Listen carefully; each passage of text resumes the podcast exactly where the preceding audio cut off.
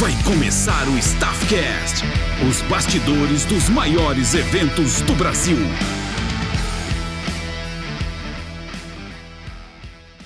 Fala pessoal, começa agora mais um Staffcast e o convidado de hoje, ele é gaúcho, cantor, ator e compositor, instrumentista e empreendedor. Um artista nato, hein, galera? Além de muito talento na música, em frente do bloco Fica Comigo, que há quase há mais de nove anos, né, leva roda o Brasil aí falando de carnaval, de música. Ele também é empresário do grupo Melim, né? É um, um grupo aí um, que está fazendo sucesso no Brasil todo, além da artista Marília, Marília Lopes, e o grupo Fica Comigo, entre outros projetos, né? Ele é responsável ali pela gestão de vários artistas, tem sua própria agência. Eu tô falando de Alan Denis Garcia, popular Delão. E aí, meu amigo, tudo certo? E aí, meu velho, tudo bem? Cara, primeira, primeiramente, obrigado pelo convite aí, um prazer enorme estar falando contigo. Galera da audiência também aí, prazerzaço estar conversando com vocês. Espero que a gente troque uma ideia bonita, bem bacana, e que a gente possa aí sair melhores do que a gente entrou nesse, nesse papo. Não, que é isso, eu que agradeço, né? Eu conheci o Delão num evento em São Paulo. É, ele estava lá com o grupo Melim, estava fazendo a apresentação convidei, claro, né, para o projeto para passar um pouco aqui dos seus conhecimentos, suas experiências, né, contar os bastidores de como que é conduzir aí o, é, vários artistas e também ser um artista, né? É, que, como eu comentei, ele é músico, está na frente aí do grupo Fica Comigo, que é também um grupo de muito sucesso e tem muito a contribuir aí. Obrigadaço, tamo junto, meu querido. Ô, Delão, então, vamos começar aí para quem quem está em a nossa audiência, quem está ouvindo esse podcast, já depois compartilha com seus amigos, manda o link para a galera, porque é um conhecimento que a gente traz aqui, é realmente os bastidores, né? É você, é, todo, todo o off, né? A pessoa vê o artista, vê uma apresentação, não sabe como é que funciona, como que é, contribu como que é contribuído tudo isso, como é construído. Então, a gente está aqui para tirar as dúvidas do público e, levar um pouquinho de conhecimento para quem está buscando crescer ainda mais nessa, nesse meio. Odelão, então assim, é, primeiramente, como é que você começou a trabalhar com entretenimento? Como é que foi aí o seu início de jornada?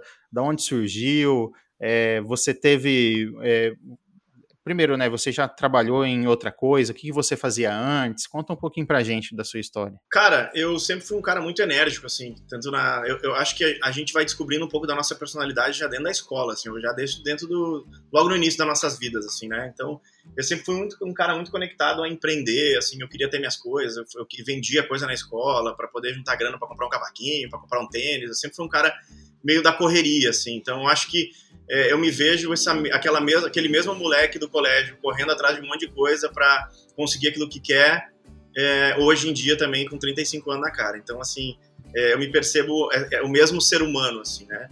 É, cara, eu decidi trabalhar com música, de fato, acho que eu tinha uns 17 anos, 16 para 17 ali, foi na época da escola, quando eu vi que existia uma banda chamada Microfonia, que ia tocar meu, na, na festa de formatura da escola, e aí eu era o, o cara do, do, grupo dos zoeiros, assim, do colégio, a galera ficava no fundão lá, e aí fazia música, enfim, era um cara que já curtia samba e pagode, enquanto meu irmão escutava muito pagode em casa. E aí teve um dia numa aula de biologia que o pessoal da, da formatura falou, ah, quem vai tocar na banda, é, no final da formatura vai ser o, a banda Microfonia, que é da turma 301, não sei o quê, pô, e todo mundo, ah, que legal. E eu levantei a mão, a mão assim, e falei, pô, Sora, eu queria que minha banda também tocasse aí na, nessa formatura. Também acho legal, quero muito. Daí todo mundo, nossa, na época eu acho que. Não, já era Delão, já tinha esse apelido. Acho que foi naquele mesmo ano.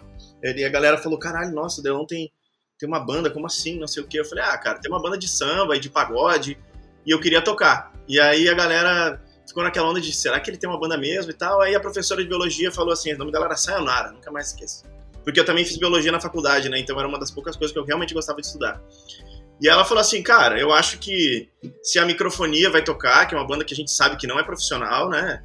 Eu acho que nada mais justo que a gente deixar a banda do Alan também tocar. Eu acho que é uma atração a mais, é o final de ano de todo mundo, acho que vai ser divertido.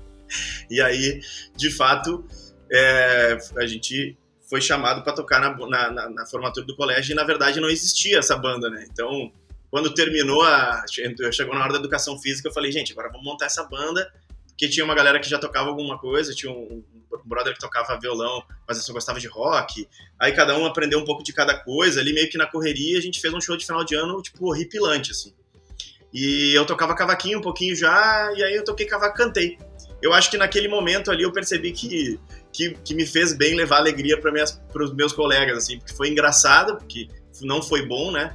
E eu não, na época não era o meu ofício como cantor, ele não era real assim, né? Então, mas eu percebi que eu era um cara que tinha uh, eu tinha capacidade de desenvolver no show, assim. Eu falei, cara, eu acho que que parada maneira, cara. Eu acho que realmente faz parte daquilo que eu sinto que eu sinto vontade, mas nunca tinha exercido de fato, né, como como artista, né? E aí, cara, eu baixei a cabeça e comecei a estudar mesmo. Uh, eu, eu, sou um cantor que não nasceu cantando, assim. Se pegar meus vídeos de 2000, quando eu tinha 16, 17 anos, eu era realmente bem ruim, assim, cara. É, tanto parte de timbre, a parte de afinação. E aí eu comecei a estudar mesmo, cara. Comecei a estudar, fiz bastante técnica vocal, depois estudei canto lírico em Porto Alegre. É, e eu acho que quando eu comecei a estudar canto lírico, eu comecei a, a, a ganhar um pouco mais de, de, tons, assim, de extensão vocal, né?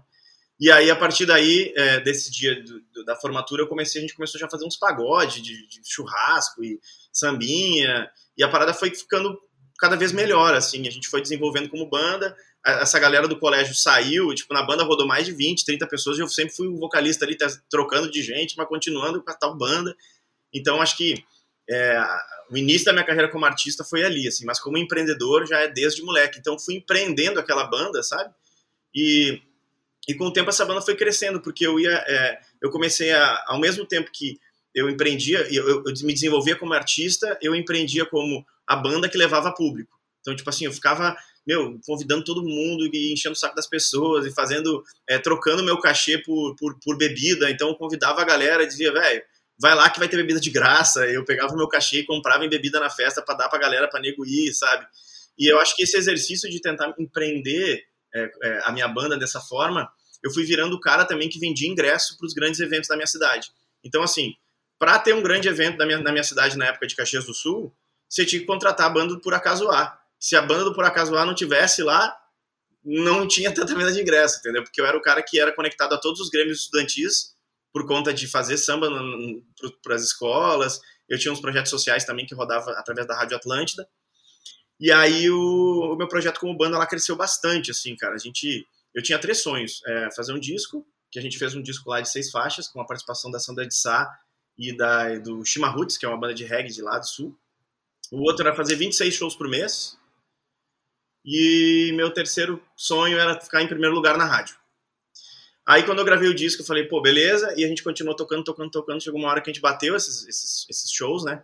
E um pouquinho antes, eu falei, cara, como é que eu boto minha música na rádio? E foi onde eu, é, eu tava tentando botar minha música na rádio, não conseguia, não conseguia, não conseguia. Eu falei, cara, como é que faz pra essa parada acontecer? Aí eu entrei numa de tipo, cara, ninguém vai me segurar disso, cara. E eu era moleque do interiorzão, assim, sabe, cheio de sonhos, obstinado. Eu falei, cara, vou estudar rádio e TV, vou me formar em comunicador de rádio, vou entrar na rádio, vou descobrir. Aí estudei um ano e meio, me, me formei como comunicador, comunicador de rádio, né? Montei um spot, mandei para a Rádio Atlântida. E aí eu comecei a trabalhar na rádio. Então, quando eu comecei a trabalhar na rádio foi quando a gente bateu os shows, assim, porque ao mesmo tempo eu era a banda da cidade que vendia ingresso pra caramba, que tinha semanais, a gente fazia semanal quarta, quinta, sexta, sábado, domingo de semanal em várias cidades do Rio Grande do Sul.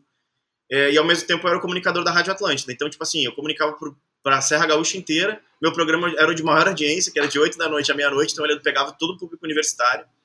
E, a, e, ali deu aquela, aquele tipo, meu primeiro momento, assim, que eu senti que foi minha primeira, é, minha primeira vitória, assim. Foi quando eu realmente cheguei onde eu queria como artista, na cidade. É, eu cheguei como eu gostaria é, de reconhecimento como um ser humano na minha, na minha, na minha, no meu microambiente ali, né? Porque, querendo ou não, acho que o artista ele curte esse reconhecimento de saber é, que o trabalho dele está tá reverberando em número de venda de ingresso, ou de estar tá lotando as casas, enfim. Ali foi aquele meu primeiro momento Caxias do Sul aí, e Rio Grande do Sul todo. Então, acho que meu primeiro desenvolvimento como artista, assim, minha vida profissional acontecendo foi ali. E, em paralelo a isso, cara, eu sempre trabalhei com várias coisas para poder é, é, dar vazão à minha carreira que não dava tanto dinheiro na, nos primeiros primeiro período, assim. Ou até quase é, quando estava bombando, a gente reinvestiu dinheiro, mas o dinheiro sempre foi muito pouco, de qualquer forma. Então, é, eu, eu, tinha uma, uma, empresa de venda de perfume, é, tipo, se contém um grama, assim, sabe? Então, tinha mais de 100 vendedoras, revendedoras. Então, eu fazia paralelo a isso. estudando biologia na faculdade, me especializei em mamíferos marinhos, então, tipo, eu fazia tudo. Eu tava, tava dando uma surtada já, assim. Teve uma época que a minha família até parou e falou assim, cara, onde é que tu vai parar? Virando madrugada, acordando para trabalhar, depois virando na rádio, da rádio indo pro show, do show acordando para trabalhar para as vendas. E aí, mas como a gente, cara, o cara quando tem 20 anos ali, velho, é bizarro como a gente tem uma, uma saúde é, a tua vitalidade faz com que você fique dormindo três horas por dia durante um ou dois anos, né? Então, é, ali eu tive um desenvolvimento muito grande como empresário, como empreendedor e como e uma coisa que eu uso até hoje na minha vida que é trabalhar sob alta pressão, assim, e alta demanda, assim. Então, acho que aquele período foi tipo assim, eu me percebo como um cara que que, que trabalha bem na porradaria, assim, sabe? Então, eu levo isso para os palcos quando é, dá algum problema de show ou coisa assim. Então, acho que essa, essa minha capacidade de, de improvisar, ela também acontece aqui, dentro do como empresário. Tipo, cara, a gente precisa fazer tal coisa para levar o artista para tal lugar. Vamos fazer assim. É, e assim também acontece no show. Tipo, como é que eu vou fazer com o meu show, o final do show seja foda, o começo seja assim? Queria fazer uma parte mais romântica e a gente. Como é que eu crio isso, né? E isso também está conectado com a rádio, né? Porque a rádio sai o microfone, tá ao vivo para todo mundo. Então você tem que estar tá improvisando, você tem que entrevistar, que é uma coisa que você está fazendo aqui também. Então, tipo, ao mesmo tempo que você está me ouvindo, você está pensando o que, que você vai falar daqui a pouquinho. Ou se eu falei uma coisa interessante, você já anota, fala, pô, isso aqui acho que é interessante, o maluco soltou ali, vou perguntar depois. Então, acho que essa dinâmica do improviso, é, que é uma coisa que eu, que eu incentivo muito com os artistas que eu trabalho, e até os que eu mentoro de vez em quando também, é, que é essa capacidade de você ter é, é, esse acelerar o teu pensamento ao improviso, assim. E às vezes a gente desenvolve isso muito fora do palco também, né? Assim como numa entrevista, numa conversa, num curso, é, enfim, meio que nessa, nessa onda aí. Mas minha carreira começou assim, cara. Eu sou artista, empresário e também é, eu, na faculdade fiz biologia, né? Estudei mamíferos marinhos. Nossa, essa, essa é nova, hein? Cara, você fez de tudo mesmo, né? Cara, eu estagiei na biologia em todas as áreas, porque eu ficava assim, cara, porque assim, eu sou, eu sou do interior, Caxias do Sul, né? Então lá a gente tem aquela parada assim, você vai, ainda mais a porra, dois, 12 anos atrás, você vai se formar e você vai ser o quê? Sabe? Tipo, qual é a formação que você vai ter? Isso era o que é o que a sociedade lá do interior cobrava isso há 12 anos atrás. Então, assim, eu ficava assim, cara, como é que eu vou fazer? Qual que é a minha área da biologia? Então, assim, trabalhei com serpente, trabalhei com estudo de, de pragas, trabalhei no, no serpentário, depois trabalhei na, no jardim botânico, meu, eu trabalhei muita coisa na área, eu falava assim, cara, nada me encanta. Enquanto isso, eu fazia show e pagava boa parte da minha faculdade fazendo show, né? Então, chegou uma hora que eu percebi que aquilo que eu amava muito, que era a música, que na minha cabeça, dentro da minha criação, eu imaginava assim, cara, será que dá para viver profissionalmente disso, de fato? E eu comecei a perceber que a biologia era um hobby e hoje ela se tornou de fato um hobby, assim. Quando eu via a, a galera começou a trabalhar dando aula e eu olhava o salário, eu falava, gente, tipo, meu, como é difícil performar na, na, na, na, na escola, assim, está dando aula, né? E eu cheio de sonhos, cheio de ambição, assim, tinha aquela, aquela vontade de, meu, eu quero trocar de carro todo ano, quero ter uma casa praia, quero, quero ir nos restaurantes. Na época eu não tinha, não tinha dinheiro nenhum, né? Então, tipo assim, cara, eu quero ir num restaurante não precisar olhar o preço do cardápio. É, sabe, essas porra que às vezes o cara cria na cabeça da gente que são gatilhos de, de crescimento, assim, tipo, quando eu cheguei aqui no Rio de Janeiro há 10 anos atrás, eu pensei assim, quando é que eu vou juntar grana para comprar água de coco todo dia, sabe? Tipo, sem economizar em coisa aleatória, assim, sabe? Que, que são, parece coisas lúdicas, né? Mas que prendem a gente a, a, ao crescimento, né? É, você sempre quer buscar, né? são essas, essas inspirações. Acredito que você deve ter se inspirado em várias pessoas também, né? E, e busca e correu atrás para buscar essa realização para você. Eu vi que é, é, uma coisa real mesmo que você citou, a questão de, de você sempre falar, meu, eu quero ganhar dinheiro para chegar num tal lugar, não querer saber do preço. Eu vou, eu vou só pedir, sabe? Só olhar, olhar o lado esquerdo do cardápio, não direito. É, isso também não é uma coisa de milionário, né? Isso, não na é. verdade, é era um anseio de quem tinha que ficar economizando para sobrar 100 no final do, do mês, entendeu? Então, é, eu sempre pensei assim, cara, eu quero levar o meu propósito, porque assim, eu sentia no meu coração que me fazia muito bem cantar e eu vi que o impacto nas pessoas era muito positivo. Eu falo, cara, como é legal ser artista e levar felicidade para as pessoas, cara. Como é que eu faço para que esse negócio um dia é, vire, me, me, me, me, sustente, né? Então eu tinha que trabalhar com um monte de outras coisas para me sustentar, para poder é, achar uma forma de me desenvolver como artista para a partir dali poder parar de trabalhar com aquilo que estava me dando dinheiro para eu começar a fazer com aquilo que, me, que eu amava muito, entendeu? Então, é, eu sempre trabalhei com coisas que não faziam parte do meu propósito para sustentar o meu propósito. Então, tipo assim, é, Pô, eu já vi muita. Eu, eu, escuto muito de artista assim. Ah, mas eu não vou ficar trabalhando em loja, como vendedor de loja, porque eu quero ser cantor. Tá bom. Mas e aí? É, tu, tu toca o quê? Ah, cara, na verdade eu tô querendo aprender a tocar violão e tal. Tá, mas tu já tem violão? Não. Porra, então tu espera que tu vá fazer um show com um violão que não existe para ganhar dinheiro para comprar um violão que tá no Cosmos? Meu velho, aprender ainda. Né? Ataca no bar para trabalhar de, de, de, barman, meu, sei lá, vamos cortar uma grama. Sei lá, meu velho. Se tu quer comprar um violão e faz parte do teu propósito dessa parada, faça isso para. É, tipo assim, a parada não vai cair do céu, é a regra do primeiro degrau. Como é que você vai dar, como é que você vai subir no terceiro se não der o primeiro passo, entendeu? Então eu tinha muito isso na cabeça, sabe? Tipo, cara, eu, eu preciso me sustentar para aquilo que eu, pro meu propósito, é, uma hora me sustentar, entendeu? Então uhum. sempre foi muito forte isso dentro de mim. É, é para o dinheiro virar uma consequência, né? Não, não, obje, não objetivo, né? De você estar tá preso, preso por conta do, do salário, né? Você, é. é. você fazer o que gosta e, e o dinheiro, a remuneração, ser uma consequência do fruto que você é, colheu, né? Que você tá, plantou a vida toda e está colhendo depois. Mas é, você comentou, né, de toda a dificuldade da tua rádio tocar da tua música tocar na rádio, né?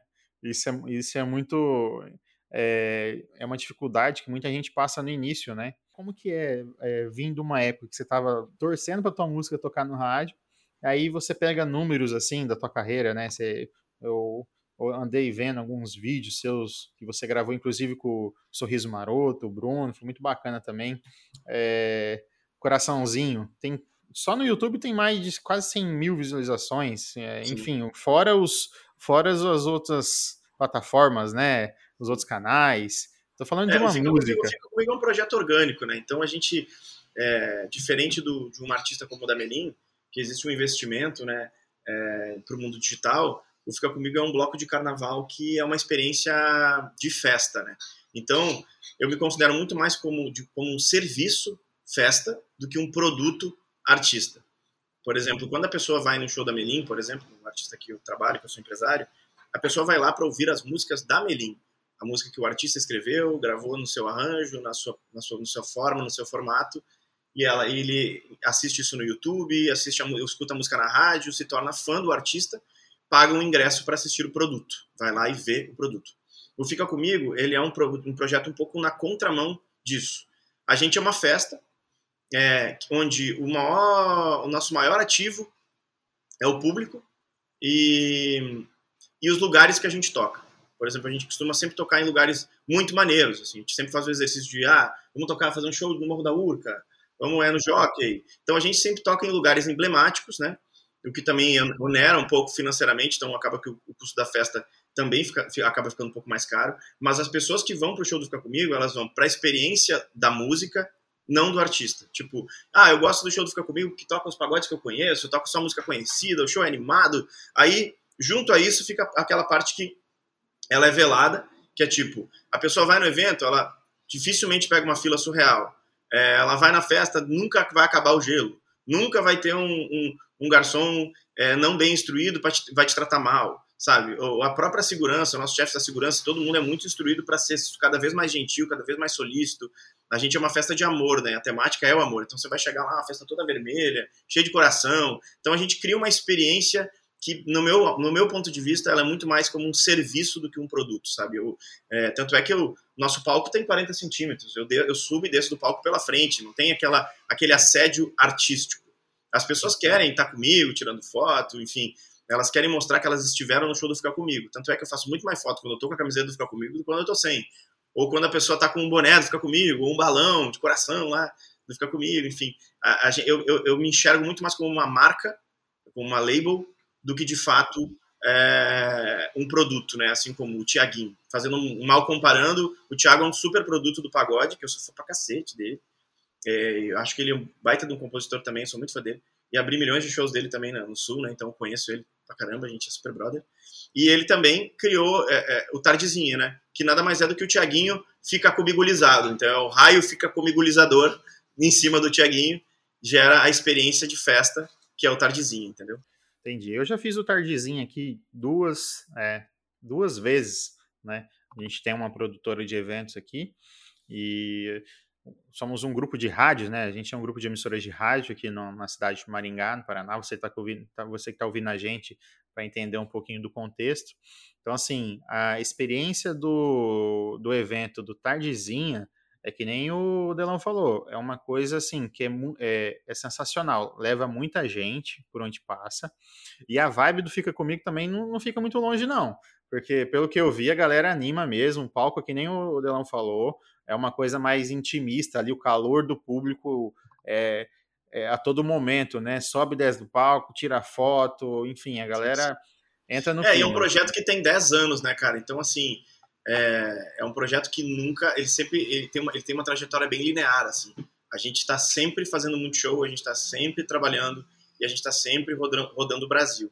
Então, a gente só não. É, a gente acho que. Cara, acho que tem um ou dois estados do Brasil que a gente não, não, não fez ainda mas de resto a gente rodou o Brasil geralzão mesmo, assim. Então, é, mas é um projeto bem peculiar, assim, é, que é esse projeto de label, né? Que apesar de a gente fazer isso há 10 anos, cada artista com, o tempo foi entendendo que isso também é um modelo de negócio, né? Então, assim, o Mumuzinho tem a resenha do Mumu, é, a Ludmilla tá, fez agora o que foi até um DVD que ela, que ela gravou, que é numa Nice, e é uma festa, entende? O Fica Comigo também é isso, só que a gente é múltiplo isso. Por exemplo, você vai numa festa do Fica Comigo que chama Feijão Bombom.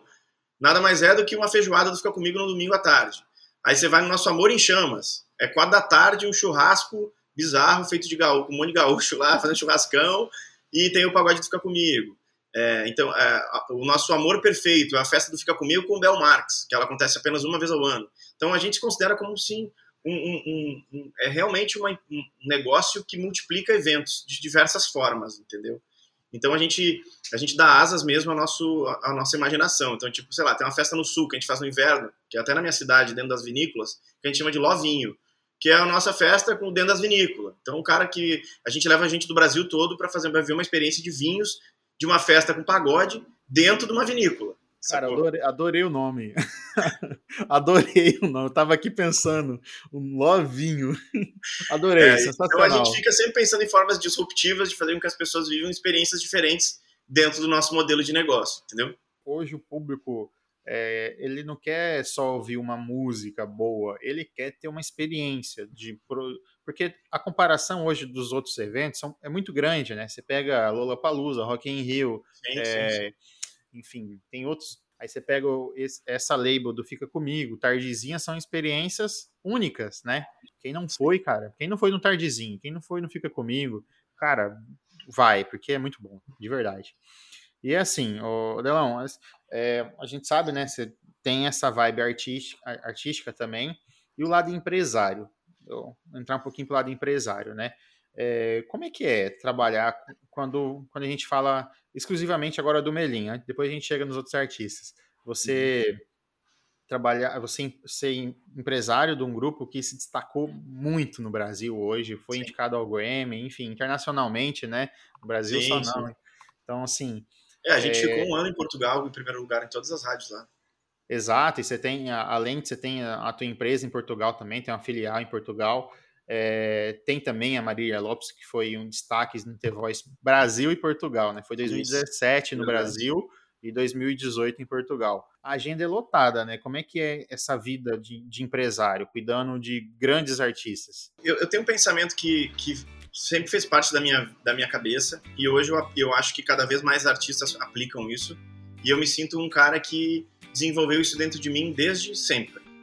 E eu acho que é o que eu incentivo artistas a, a fazer eu acredito que o artista ele tem que ser dono do próprio nariz, assim. Ele tem que saber se empresariar, ele tem que saber de tudo um pouco, assim, sabe? Entender sobre edição, entender sobre parte jurídica, entender sobre parte de pitching, entender como é que funcionam os lançamentos, como é que compõe uma canção, compor com um outro artista, compor em quatro pessoas, compor sozinho, tocar violão, tocar um pouquinho de piano, tocar um pouquinho de não sei o quê, tocar um pouquinho de percussão. É, eu acho que quando a gente fala de universo da música e profissionalização de um, de um grande artista, eu acredito que o artista ele tem que ser ele tem que entender pelo menos do 360. Compreender. Saber para ele não ficar tipo um artista que fica alienado ao que disserem para ele, ou ele assinar qualquer contrato. Eu incentivo dentro do, do, meu universo, com os meus artistas, a eles a cada, cada vez mais entenderem do, do processo. Porque acabou o tempo de que o. Ah, por que, que o empresário era um. Nossa, o empresário é o vilão no passado. porque muita, muita informação ele segurava para ele, é, ele editava as músicas, o artista nem sabia o que era edição, é, o artista vinha com uma música, o cara lançava e entrava na composição sem nenhum cara saber. Aí, aí tinha um outro lá que escrevia música bem, o maluco comprava a música por dois mil real, uma puta música e assinava como se fosse dele, com ghostwriters. Então, assim, é, eu acho que com. Eu sempre fui esse, esse, ser humano. O cara que tava sempre querendo aprender. Tipo assim, cara, eu não consigo botar a música na rádio. Como é que bota a música na rádio? Vou entrar lá para descobrir. Tipo, eu sempre. Cara, não, não sou cantor, mas eu quero cantar. Vou lá estudar música e vou cantar. Eu quero aprender a tocar cavaquinho. Vou estudar isso aí sem parar. Até eu conseguir aprender e tocar essa parada. Quando eu vim pro Rio, eu não conseguia tocar nas rodas de samba, porque a galera olhava para mim e falava, ah, esse cara não vai cantar pagode. Eu falei, ué, beleza. Aí comecei a estudar pandeiro, tantã, e comecei a entrar nas rodas de samba, na, na roda de samba tocando. Eu falei, ah, o cara não tá de bobeira, tá tocando pandeiro, daqui a pouco tocar um tantã. Foi assim que o Xande Pilares me chamou para cantar a primeira vez. Me vendo tocar. Falei, oh, o maluco não tá de bobeira. Tá tocando. Então acho que é, eu sempre fui esse ser humano que ficava dentro do 360. Então, é, sobre isso, eu nunca tive empresário, então sempre empreendi meu próprio negócio. Tá, não tô conseguindo ter tanto show, vou atrás de vender meu próprio show. Ah, mas o vocalista tá vendendo show? Sim. Aí quando precisava fazer alguma coisa, eu lembro no Sul lá, minha banda, quando tinha uma parte jurídica ou alguma coisa muito específica, eu assinava como Nicole. Ah, inventei um nome e na época era e-mail ela que assinava parte de, de, de, de, contratos e era eu ali do outro lado, entendeu? Então, é, eu sempre me desenvolvi muito como, como empresário, empreendendo a minha vida, assim. Tanto é que quando eu cheguei no Rio de Janeiro aqui, eu não fazia show, porque eu não tinha contato nenhum. Teve um cara que me falou assim, pô, cara, você tem uma vibe de, sei lá, fazer esse comercial de TV aleatório, acho que podia investir nisso. O cara, boa ideia. Aí fiz um ano de teatro e comecei a mandar, montar material, portfólio para comercial de TV. Cara, eu fiquei uns dois anos que eu me sustentei no Rio de Janeiro fazendo comercial de TV. Então eu não deixo de empreender dentro da minha, dentro de mim, no meu ser humano como artista, é, formas de me sustentar, formas de utilizar a arte é, em diferentes maneiras para que eu chegue onde eu quero. Então, é, então eu sempre fui esse ser humano muito é, é, disciplinado a fazer passo a passo. Tipo assim, beleza, como é que eu vou chegar lá? Qual a primeira parte? Meu, a primeira parte é esse pequenininho aqui. Então, é, eu, quando eu cheguei aqui, a Melinha eu conheci eles num sarau. Então, eles estavam no sarau, eu tava também, eles cantaram música deles, eu cantei uma minha, tal, ficamos fazendo som, tá. Aí eles estavam, aí eu fazia show já nessa época. Eu fazia Rio de Janeiro e muito em Niterói, numa boate que chamava Goa. Eu fazia um projeto que se chamava Bailão do Delão, que nada mais era do que um show de quatro artistas cariocas que eu juntei num só, que eram Melanina Carioca, o Naldo, o Trio Ternura e o Samba de Santa Clara, que eram artistas que eu via que eram estourados no Rio de Janeiro é, e eles tinham shows diferentes. Então eu peguei a melhor parte do show do Samba de Santa Clara, a melhor parte do, do show do Trio Ternura e peguei um pouquinho do show do Melanina Carioca, que tinha funk, e aí peguei, peguei mais um repertório do Naldo e montei um baile onde eu tocava de tudo e o slogan era Bailão Delão, de Vando, Analdo, de Lulu a Lelele. Então eu tava tocando Lulu Santos, daqui a pouco tocava os Lelele, os Camaro Amarelo, eu era um maluco que não tinha muita vaidade do tipo, ai, ah, vai cantar sertanejo, depois vai cantar pagode, depois vai cantar MPB. Eu falei, meu, azar, velho, as pessoas estão se divertindo, eu não tenho essa vaidade, não, eu vou cantar de tudo mesmo, entendeu? Então o Bailão do Delão me projetou bem aqui nas boates, porque era uma banda barata que animava a galera. Então eu cobrava bem baratinho, e nego ia me colocando toda sexta-feira, toda quinta, toda quarta, a galera ia gostando, depois, conforme eu fui criando público, eu fui começando a cobrar um pouco melhor. Então eu chamava esses novos amigos músicos para cantar comigo no bailão. Aí a Gabi Melim subia no meu palco, cantava um samba, que ela gostava muito de samba, gosta ainda, né? o Rodrigo e o Diogo, eles tinham uma banda de, de, de tipo um, um assim, e eles cantavam muito, como dobravam voz, eles cantavam muito sertanejo. Então eles subiam no, meu, no palco para cantar Jorge Mateus. Então eles ficavam cantando sertanejo, a Gabi cantava um samba, então toda vez que eles iam no meu show eles cantavam um pouco. E a gente foi meio que estreitando essa relação. É, e numa dessas a gente foi para a Festa Nacional da Música, que eu ajudei até no trâmite, porque eu estava no Sul, e eu sempre fui na Festa Nacional da Música em Canela, quando tinha e tal. E aí a gente conseguiu cavocar uma participação deles na, no jantar de gala, lá onde todos os artistas cantavam, e eles cantaram juntos lá pela primeira vez. E eles cantaram uma música deles, que era Avião de Papel. E nessas, eles assim, eu falei, gente, vocês são uma banda montada já, cara. Três cantando lindo, um monte de música boa. É... O nome da banda é Melim, que é o sobrenome de vocês. São três irmãos. Tipo, olha que, cara, parece que foi feito. para acontecer, velho. É isso. Eu consigo enxergar vocês internacionalmente. Eu tenho uma visão clara do sucesso de vocês se a gente baixar a cabeça e trabalhar. E aí surgiu a oportunidade de fazer o, o, o Superstar, né? Que eles, eles performaram de certa relativamente muito bem, né? Eles foram até a semifinal, não chegaram às finais, mas eles conseguiram uh, trazer para perto um público, um pequeno público. Então, e, e, a gente começou a trabalhar desse pequeno público. Então, quando a gente saiu do programa, foi quando a gente começou a eu comecei junto com eles empreender eles, mas como brother. Jamais pensei que tipo assim, cara, vou me intitular empresário. Não, eu tinha, eu via o sonho deles próximo do meu e eu me via como um cara capaz de melhorar a vida deles para melhor com o meu conhecimento. Então assim, gente, vamos fazer live no, na quarta-feira no Facebook, que na época era hypado live no Facebook para os nossos fãzinhos novos aí, essa galera que está saindo do, do, do, programa. E toda sexta-feira a gente sobe um link, um vídeo novo no canal de cover. Gravado bonitinho, tal, tal, tal. Tanto é que se tu pegar lá no, no YouTube, voltar no tempo, na Melim, os primeiros vídeos eu toco carrão. Tipo, ah, o cara do carrão não veio. Não, deixa que eu toco. Então, tô lá tocando carrão. Aí o Diogo não tocava tão bem carrão, eu gravava os carrão e ele fazia a cena no, no, no, na praia, na hora de tocar na praia. Então, é, foi meio que assim que eu comecei a, a, a me envolver como, como empresário. E quando eu vi, eu já estava sendo essa pessoa, porque é, eu, eu, eu, era sócio de uma agência de design gráfico aqui também, que eu tinha um amigo que trabalhava muito bem com isso. Eu comecei a utilizar esse meu amigo para fazer serviços para artistas. Então, fazia capa de disco, portfólio. E aí, nessa época, você o algoritmo do Instagram ele não lia ainda é, anúncios. Quando você postava uma foto ou postava um flyer, ele entregava igual, né? Então a gente começou a fazer artezinhas para o Instagram, e aí anunciava live na quarta-feira, vídeo novo sexta no, no, no YouTube. Live na quarta-feira, vídeo novo na sexta. Quarta, sexta, quarta, sexta, quarta, sexta. E nisso eles começaram a compor muito, eles já tinham muitas músicas, né?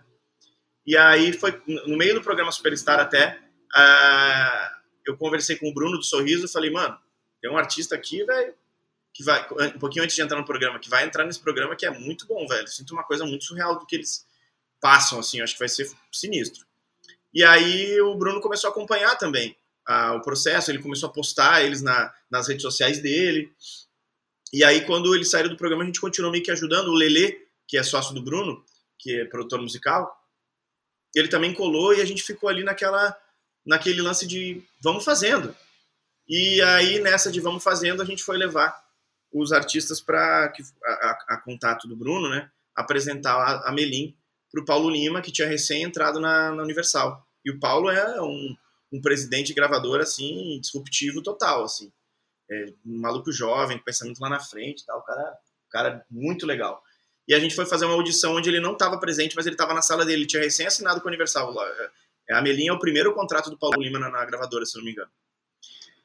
E aí a gente chegou lá na sala, tinha o Paul, e tinha mais, acho que o Vitor Kelly, mais umas pessoas, e, e a Melim pegou o violão e abriu a boca, os três cantando é, Meu Abrigo, tocaram um Avião de Papel, Peça Felicidade e Ouvi Dizer, que são músicas que eles já tinham, né? E nisso o Paulo Lima escutou da sala dele e falou, meu, o que que tá acontecendo lá embaixo, velho? Tô escutando artistas que estão tocando com meu coração, vou descer. Quando ele desceu, o Mumuzinho tava na sala também. E o Mumu é um cara muito enérgico, assim. O maluco tem uma energia da alegria e uma energia do entretenimento, assim, que é dele mesmo. Assim. E aí ele já, pô, Paulo Lima, como é que tu não vai contratar? Olha isso aqui, não sei o quê. Cara, se tu não fechar isso agora, nós vamos lá pra Warner, rápido, a Sony, todo mundo vai querer esses artistas. Os caras acabaram de sair da, da, da, do Superstar, música sinistra, os caras tocando muito, cantando tudo, dobrando voz, eles tocavam a quinta, o outro ia pra quinta, um vinha a voz lead meu, eles, eles trocam de voz a qualquer momento. Então, assim, qualidade vocal surreal. Então, assim, primeira coisa que fez a Melim acontecer, a qualidade. Qualidade artística.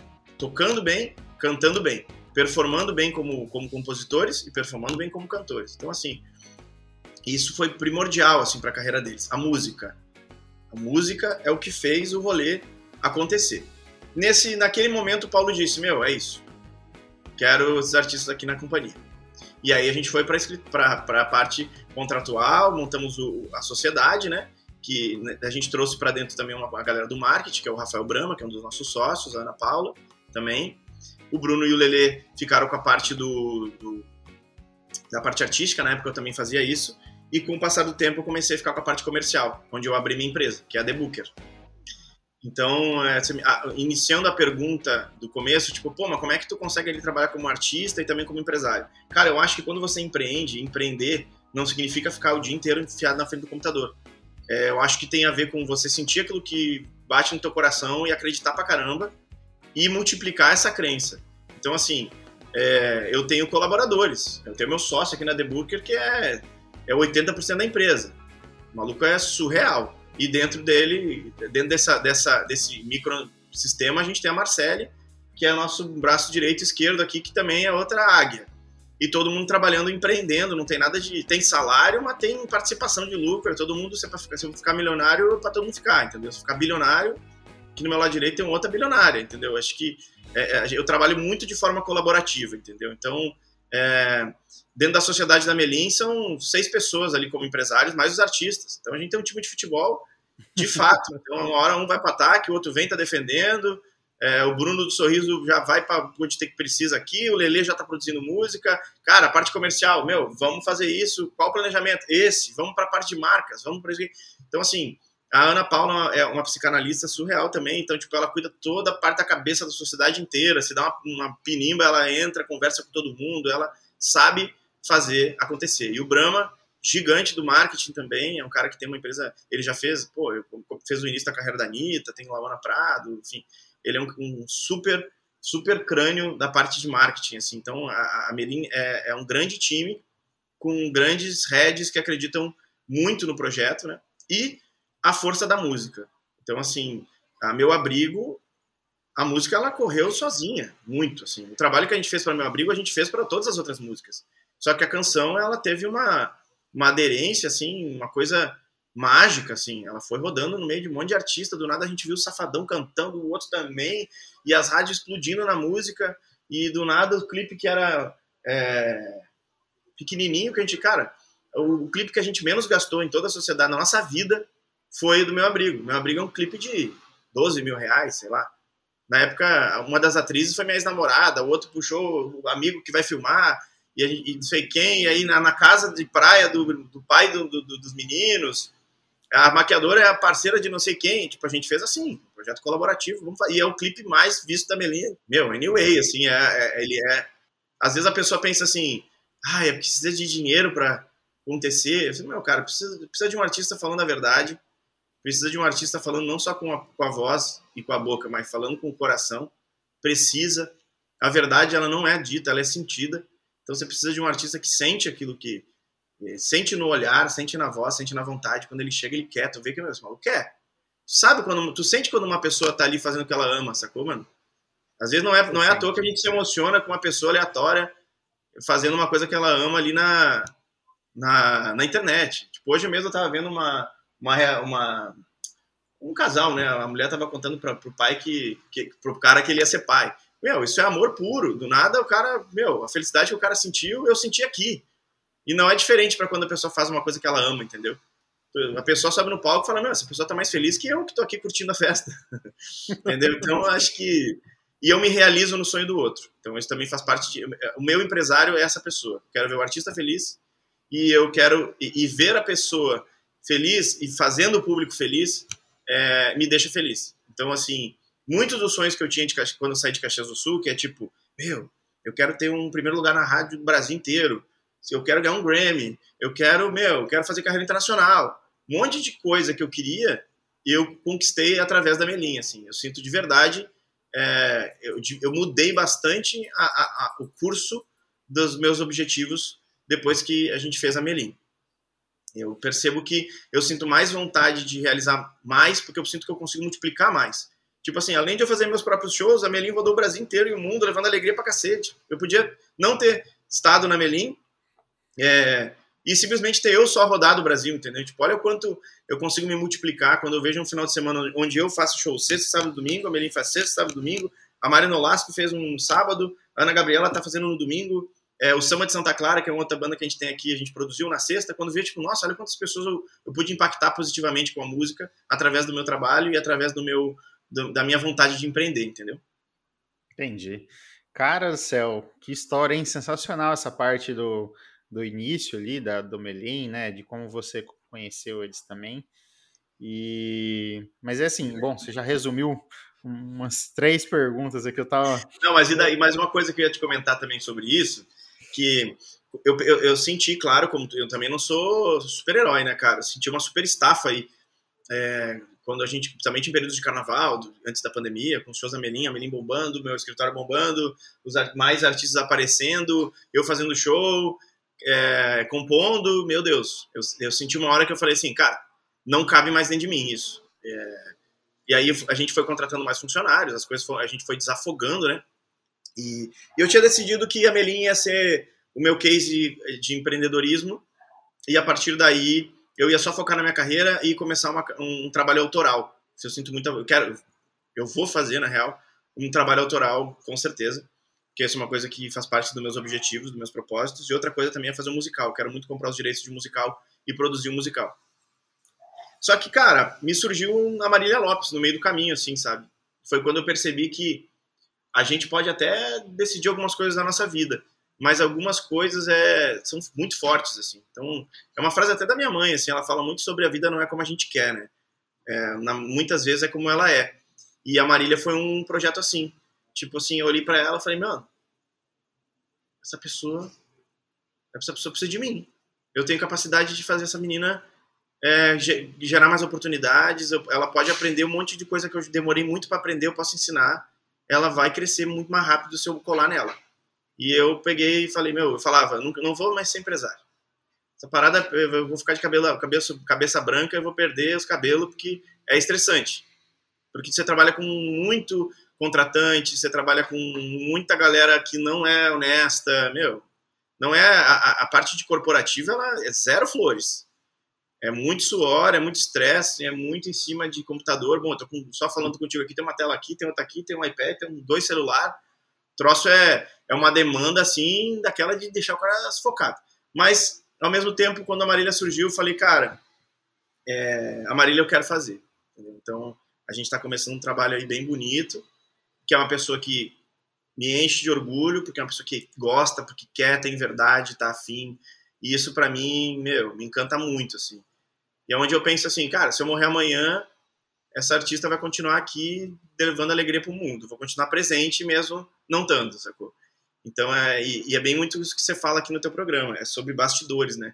O quanto esse povo do bastidor aqui por fora, por trás, impulsiona é, aquele bolo que, que é lindo, né? Cheio de glacê e cheio de cereja.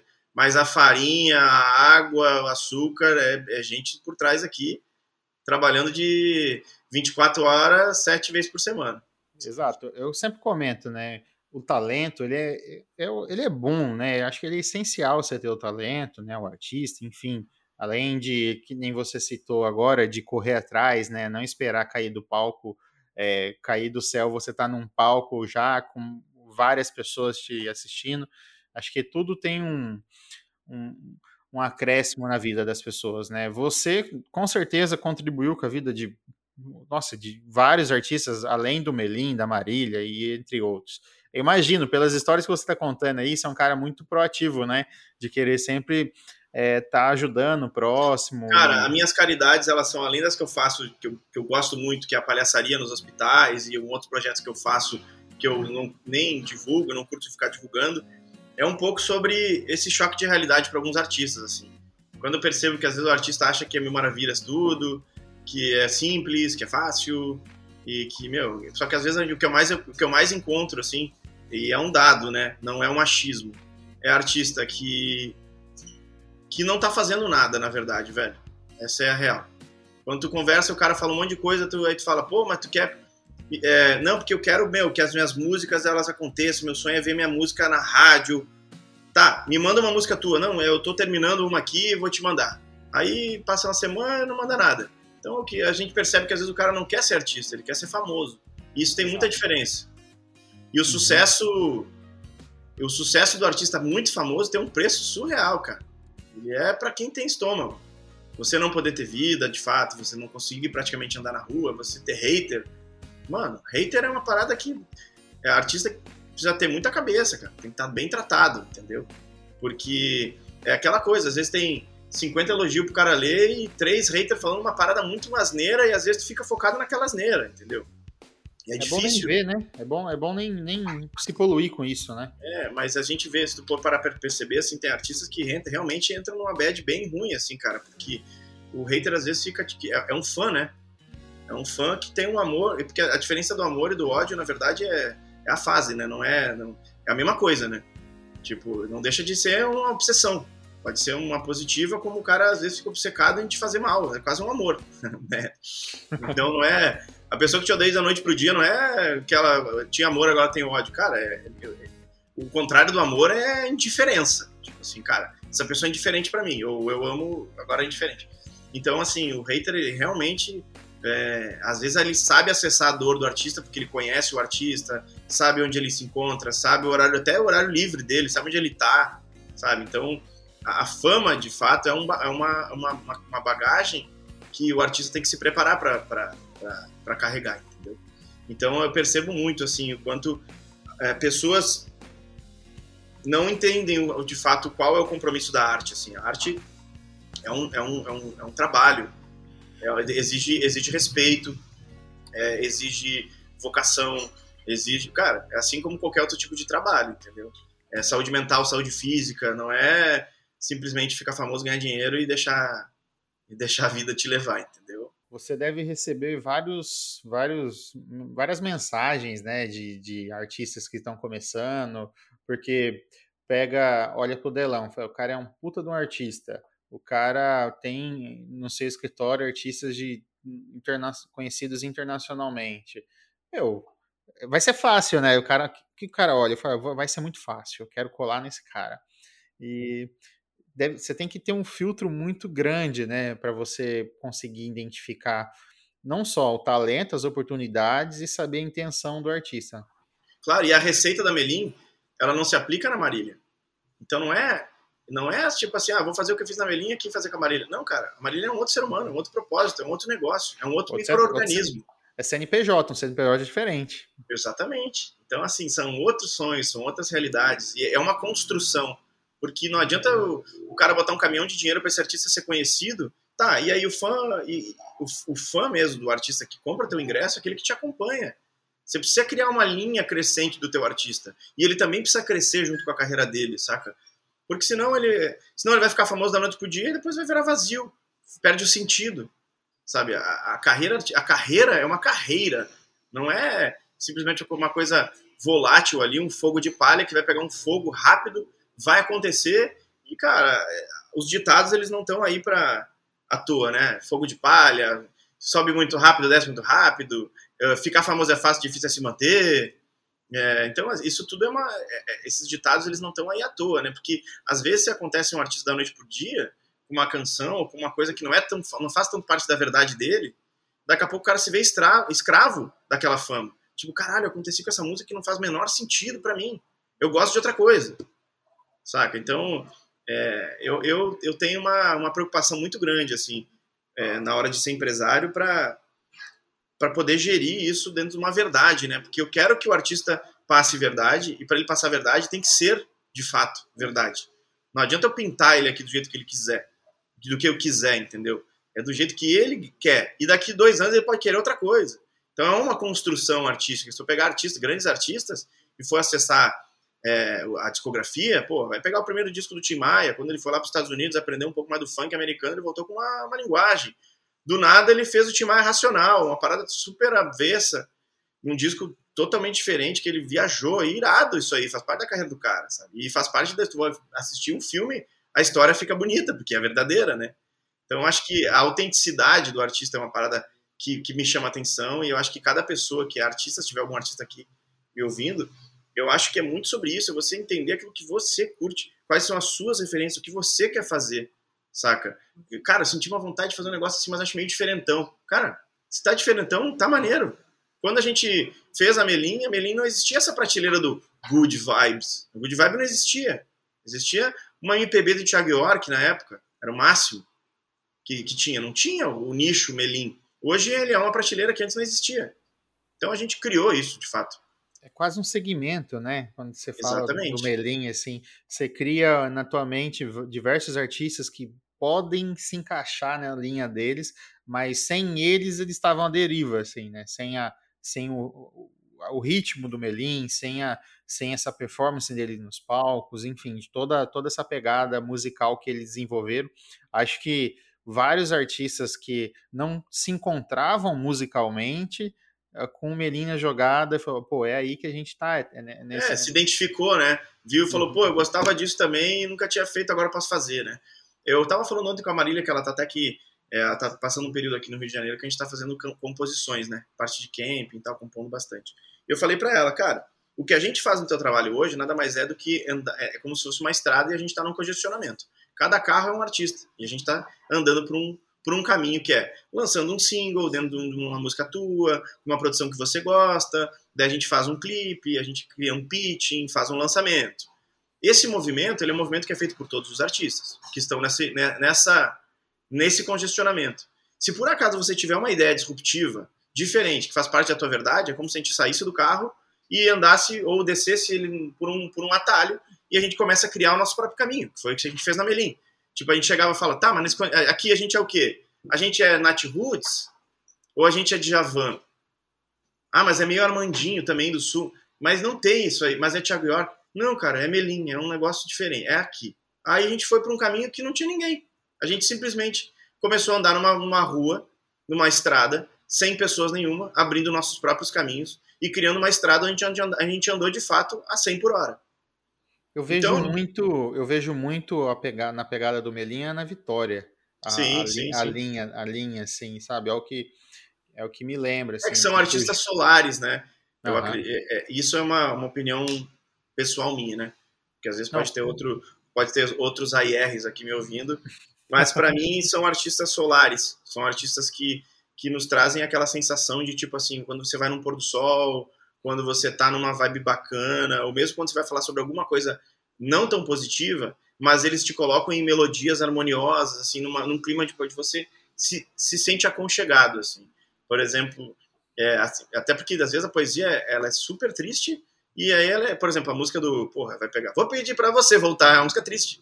E ela é um carnavalzão, toca ela no carnaval, no final do ano, no final do show, ele canta como se fosse a, a, a música mais feliz do mundo.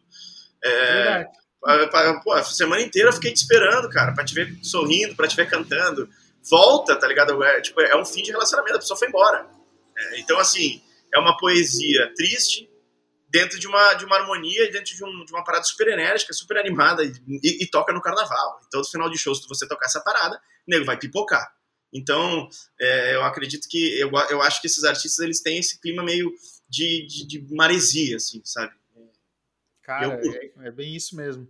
Mas você falou ali, né, de, de toda a, a, pegada de ser empresário, da sua visão de artista também, mas qual que foi a virada de chave? E até, até como sugestão para quem está ouvindo a gente, né?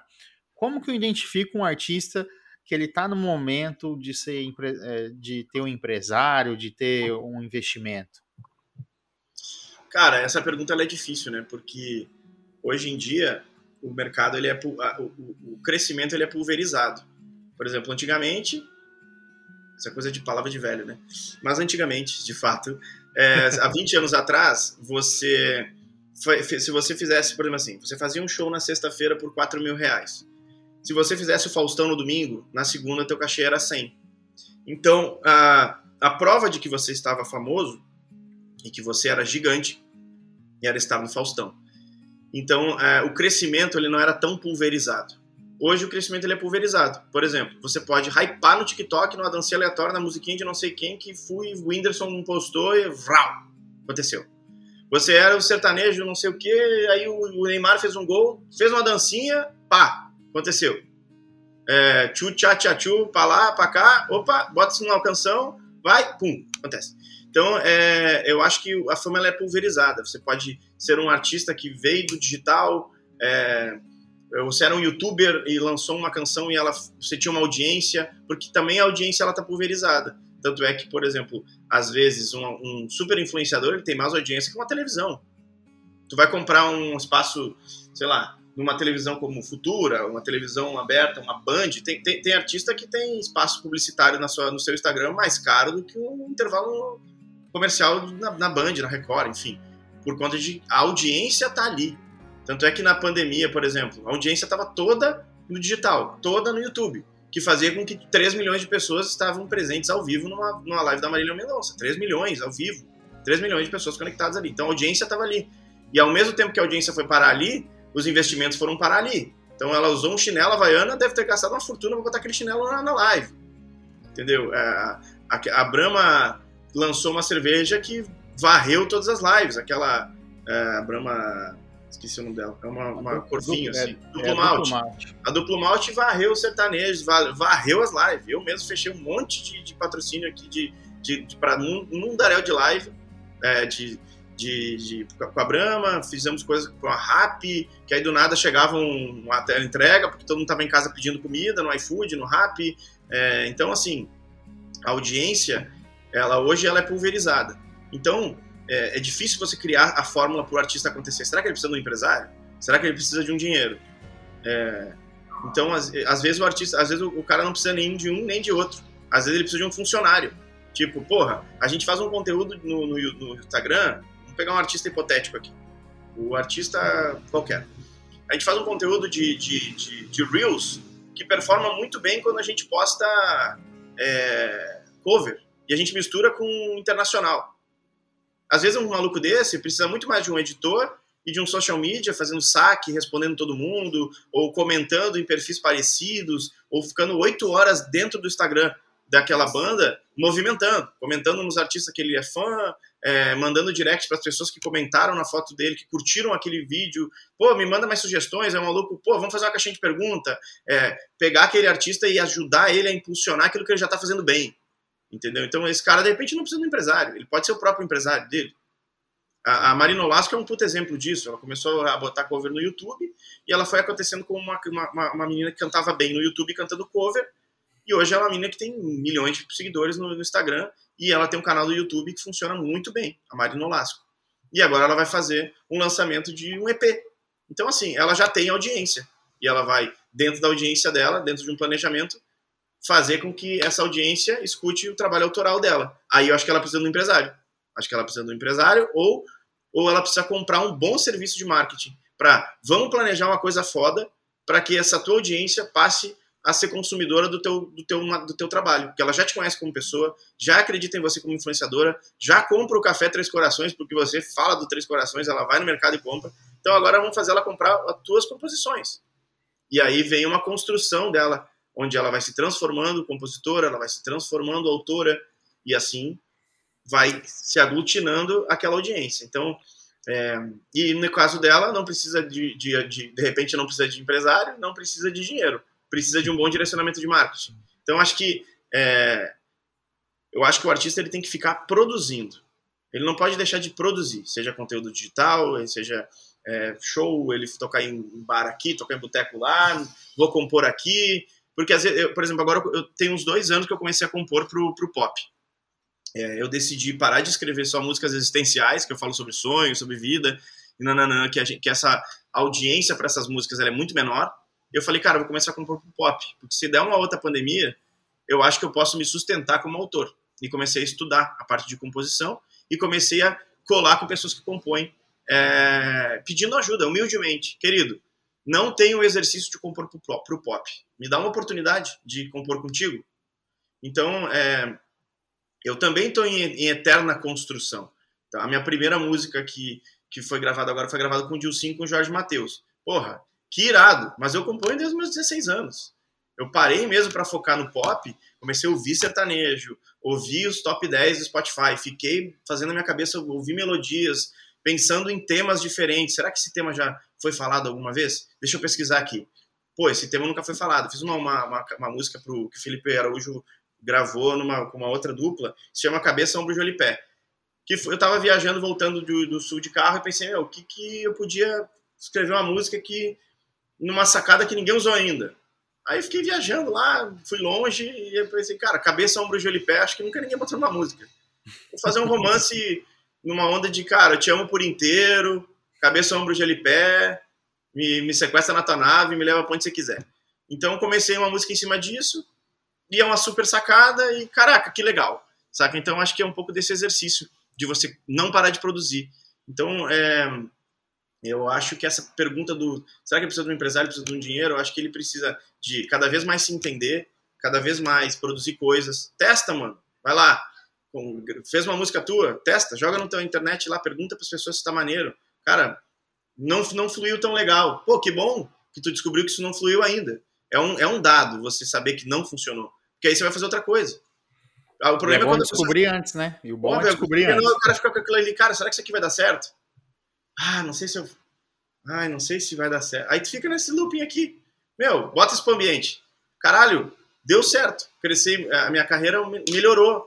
É, tipo, sei lá, eu tinha 500 views no vídeo, agora eu tô com 700. Caralho, você aumentou mais de 20% na, na, tua, na, na tua performance. Isso é vitória. Então, esse crescimento exponencial o artista precisa se convencer, ele tem que parar de olhar para a grama, do vizinho, olhar para o seu terreno que não tem grama ainda, plantar a primeira semente, que a primeira tem que regar, daí vai nascer uma plantinha, da plantinha nasce uma, uma fruta que vai tirar mais semente. É isso, cara. É esse, eu, eu só acredito assim, cara.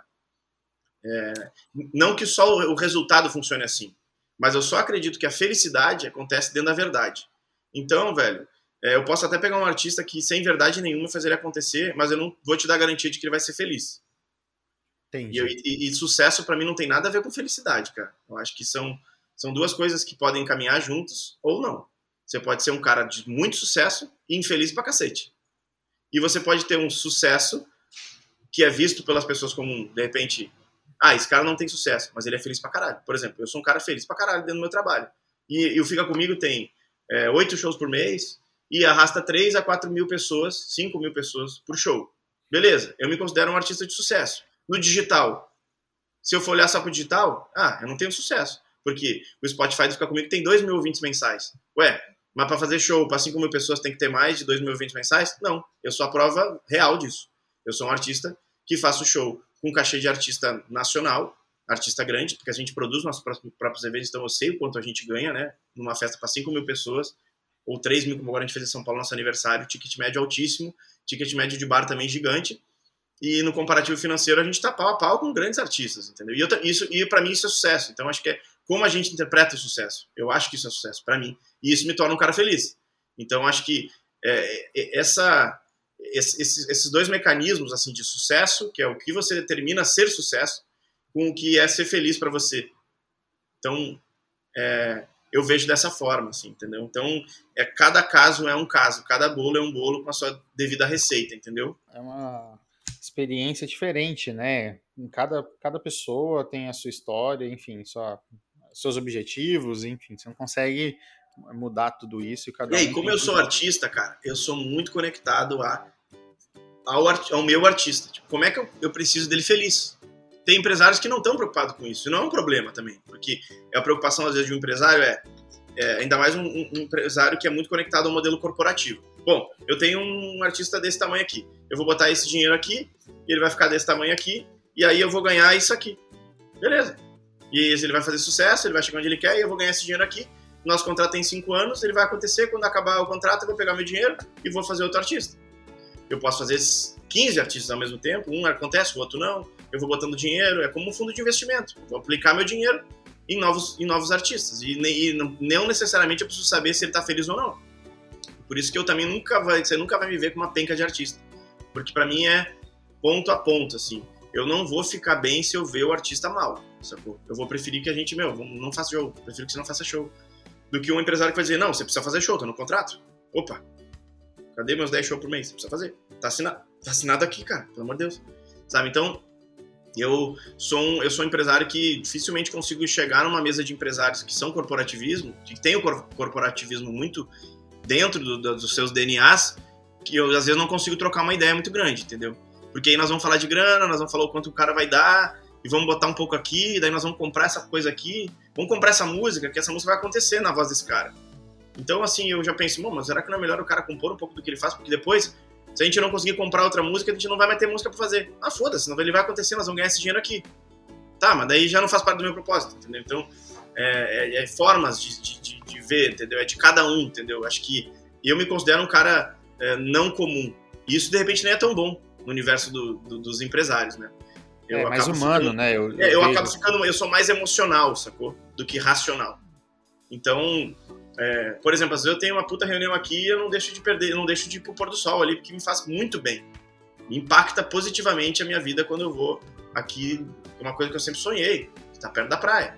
Então, tipo assim, a partir do momento que eu não vou poder usufruir uma coisa que eu sonhei, que é para ver um pôr do sol, que eu sempre sonhei morar perto da praia, então alguma coisa tá errada, eu cheguei onde eu gostaria, então eu vou lá ver.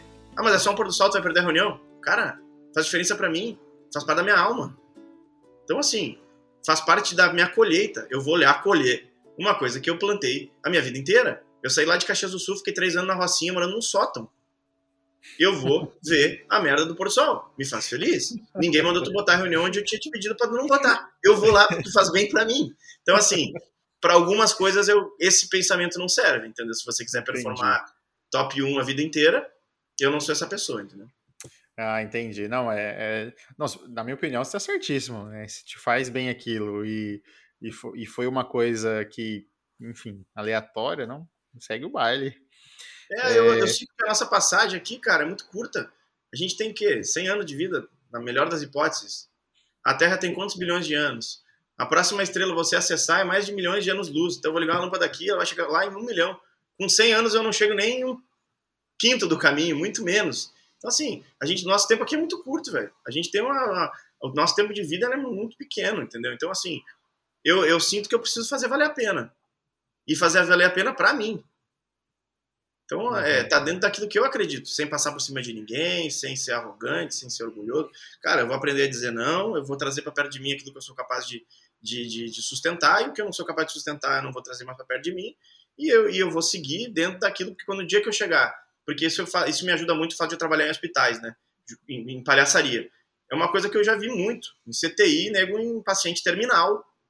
O cara maluco, às vezes com 50 anos, ele falando assim: olha, cara, tu que vai ter a oportunidade de continuar vivendo, já que eu só tenho dois dias de vida, de acordo com o meu médico, o que eu gostaria de pedir, de desejar para você é trabalhe menos, contemple mais. Se tu puder ligar para tam tamanha viva, assim, então liga para ela e fala meia hora. Porque a minha eu não dei atenção e agora tô indo eu embora, meus filhos estão ficando aí. Tô, tô deixando meu dinheiro inteiro aí. Não gastei nada, não viajei. Tô, tô morrendo, deixei 4 milhões, 5 milhões no banco e nem viajei. Não conhecia o mundo, velho. Porra, eu tive a oportunidade de conhecer o mundo inteiro e não conheci. Sabe? Tipo, eu já vi depoimentos de tipo, cara, tu acredita que eu nunca andei numa montanha russa porque eu tinha medo? Porra, agora eu fico pensando que quantas vezes eu fui pra Disney e ficava sentado lá. Sabe? Então, os depoimentos de coisas simples, porque a felicidade tá no simples. Saco? Então, é, e eu fico pensando muito nessa parada, velho. Eu tenho esse exercício do tipo, cara, o que, que é sucesso? O que, que vale? O que, que é valor de fato? O que, que tem. O que, que, o que, que realmente é importante? Sabe? Tem coisas que são importantes, tem coisas que só são urgentes. Então, de repente, às vezes tu tá fazendo um monte de coisa urgente e nem é importante. Então, é, é, eu, eu, então tipo assim, tem coisas para mim que são importantes. E eu não posso deixar de fazer aquilo que é importante para mim, que faz parte da minha essência essencialmente eu gosto de natureza. Então, vira e mexe, me seguir no Instagram, caralho, do nada, Delão Chapada dos Veadeiros, sumiu, ficou dois dias e voltou. É, faz parte da minha verdade, me faz bem isso aí, é que nem comer, é que nem tomar água, é que nem respirar fundo. Eu tenho isso com natureza, vai ver, vai ficar me olhando ali, daqui a pouco eu tô na praia, fico ali, faz bem, sento, fico uma hora ali e volto.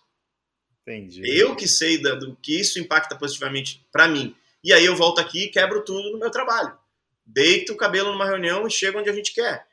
Crio um novo, uma nova estratégia para um outro negócio, de um outro trabalho, de uma outra, outra parada. Movimento um novo lançamento. Crio uma nova canção. Isso está tudo conectado a eu estar me sentindo bem. Fisicamente e espiritualmente, alma, sei lá, se é que existe estar bem de, na alma, né? Eu acredito que sim. É, eu também acredito. Mas como você estava falando um pouco do, do, que você gosta de fazer, né? É, como é que é a tua rotina? É, assim, a tua rotina envolvendo os trabalhos, né? Como é que, como é, que é o Delão no seu dia a dia? Tá. No que diz respeito à Melinha, a parte comercial, é, eu tenho uma sociedade com, com o meu brother aqui, que é meu sócio, e aí eu delego, a gente divide as, as, as paradas. Então, assim, muitas coisas. E eu aprendi a fazer todo o processo, né? Então, tudo aquilo que eu percebo que outra pessoa pode fazer por mim, a gente vai contratando e para essa outra pessoa ensinar ela a fazer e eu vou me desafogando e pegando outras coisas. Vou me desafogando, vou delegando e pegando outras coisas. Então, no universo do comercial, não só da Melim, mas de todos os outros negócios que a gente tem aqui, eu sou um maluco que chego para resolver os problemas graves, os pepinos gigantes, os problemão que, que, que, acontecem, mas o processo em si, eu não faço mais. Então, tipo assim, uma leitura de um, de um contrato, eu odeio, mas já li, mas eu odeio. Então, quando já que eu não gosto disso, vou delegar depois. É, por exemplo, a parte toda de processo, precificação, às vezes eu ajudo, tipo, quanto é que a gente vai cobrar aqui ali, mas já chega pronto. Ó, estamos achando que dentro disso é isso. Então, é, eu participo muito da parte de gestão.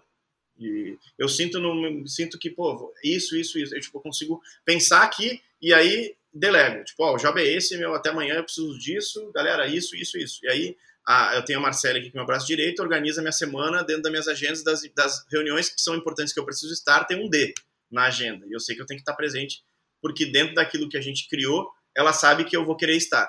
Ela já entende que é uma reunião que eu vou querer estar presente. As outras eu vejo, vejo pelo título e eu decido se votar ou não. É, então minha rotina se resume a, a meio que isso, assim, a, a cuidar da parte é, comercial dos artistas de, junto com a minha empresa aqui, é, tocar a parte de empresariamento da Marília hoje, né? E toda a parte do processo Fica Comigo. Esse eu sou bem colado na parte de comercial, na parte de venda, e é uma outra equipe. Então eu não toco a parte de voo, não toco a parte de logística, não, não toco a parte de contrato, não toco a parte de pagamento. Isso tudo acontece é, automaticamente. Então eu fico cuidando da parte artística, vamos mudar uma música aqui, vamos pensar num. Vamos fazer uma gravação em tal dia, aí já peço para uma pessoa trazer os orçamentos, é, faço os cálculos, mas tipo assim, eu fico meio que é, coordenando pontos grandes e diferentes. Eu fico, tipo, é, empreendendo, acho, o, o, o, o processo em si, eu vou cada vez ficando mais, menos presente. Então, às vezes, é mais, é, é mais fácil eu não estar presente numa super reunião de uma super marca de milhões e eu estar presente oito da noite compondo uma música com a Marília. Porque eu percebo que ali eu tenho que estar mais presente. É onde eu posso somar com ela alguma coisa que eu já aprendi entendeu? Então, semana passada, como ela tá passando semana aqui, aí eu já falo com a Marcele, ó, oh, Marcele, depois das 7 horas, 6 horas, gostaria de estar livre porque eu vou compor com uma galera. Eu começo a marcar com as pessoas aqui em casa, ou seja onde for, e aí vamos virando noite compondo, e aí são, são dias que eu acordo mais cansado, óbvio, aí não consigo acordar às 8, eu acordo 10, é, e isso, claro, tem uma consequência, óbvio. Às vezes eu fico cansadão pra caramba, ou, ou tenho que fazer uns pilates para minha coluna não ir pro, pro saco, enfim. Mas a minha, minha rotina. E aí chega o final de semana, eu tenho shows do Fica Comigo, né? Então, quando eu tenho show sexta, sábado, domingo, segunda-feira, quando eu tenho show domingo, segunda vira domingo. Então, é, na segunda-feira que eu tive show no domingo, normalmente eu não tenho nada para fazer. Mas eu faço algumas coisas. Trabalhando pelo telefone, enfim. Mas cada vez mais eu fico pensando como me liberar e como gerar mais emprego.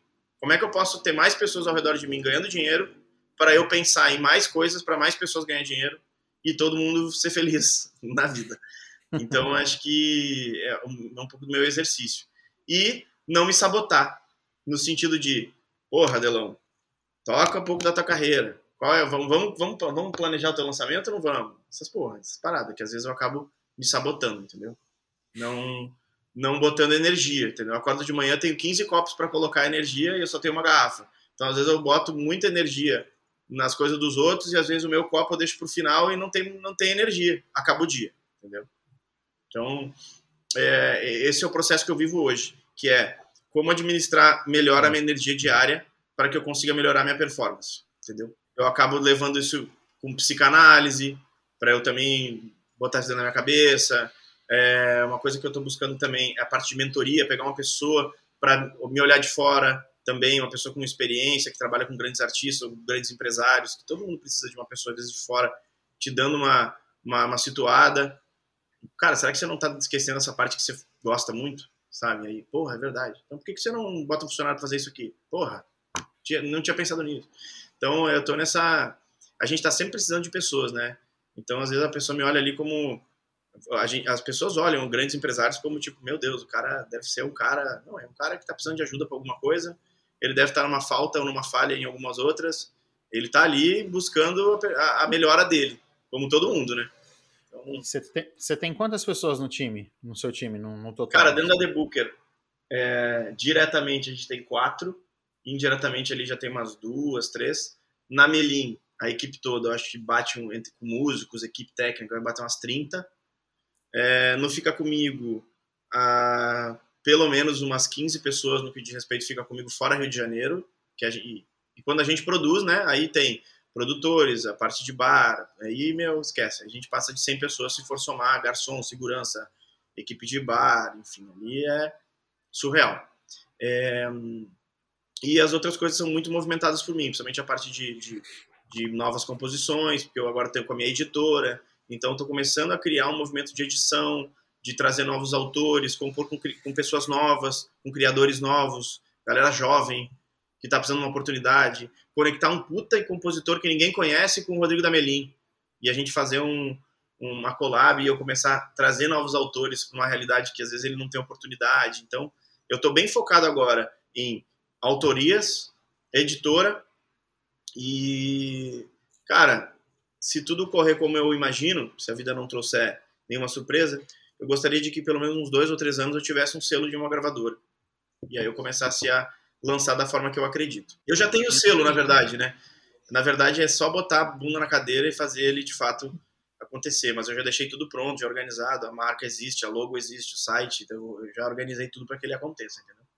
É, já deu certo, né? Você já tem vários cases, né? Várias, vários exemplos, né? De, de composição, de artistas, é, é aquilo, executar.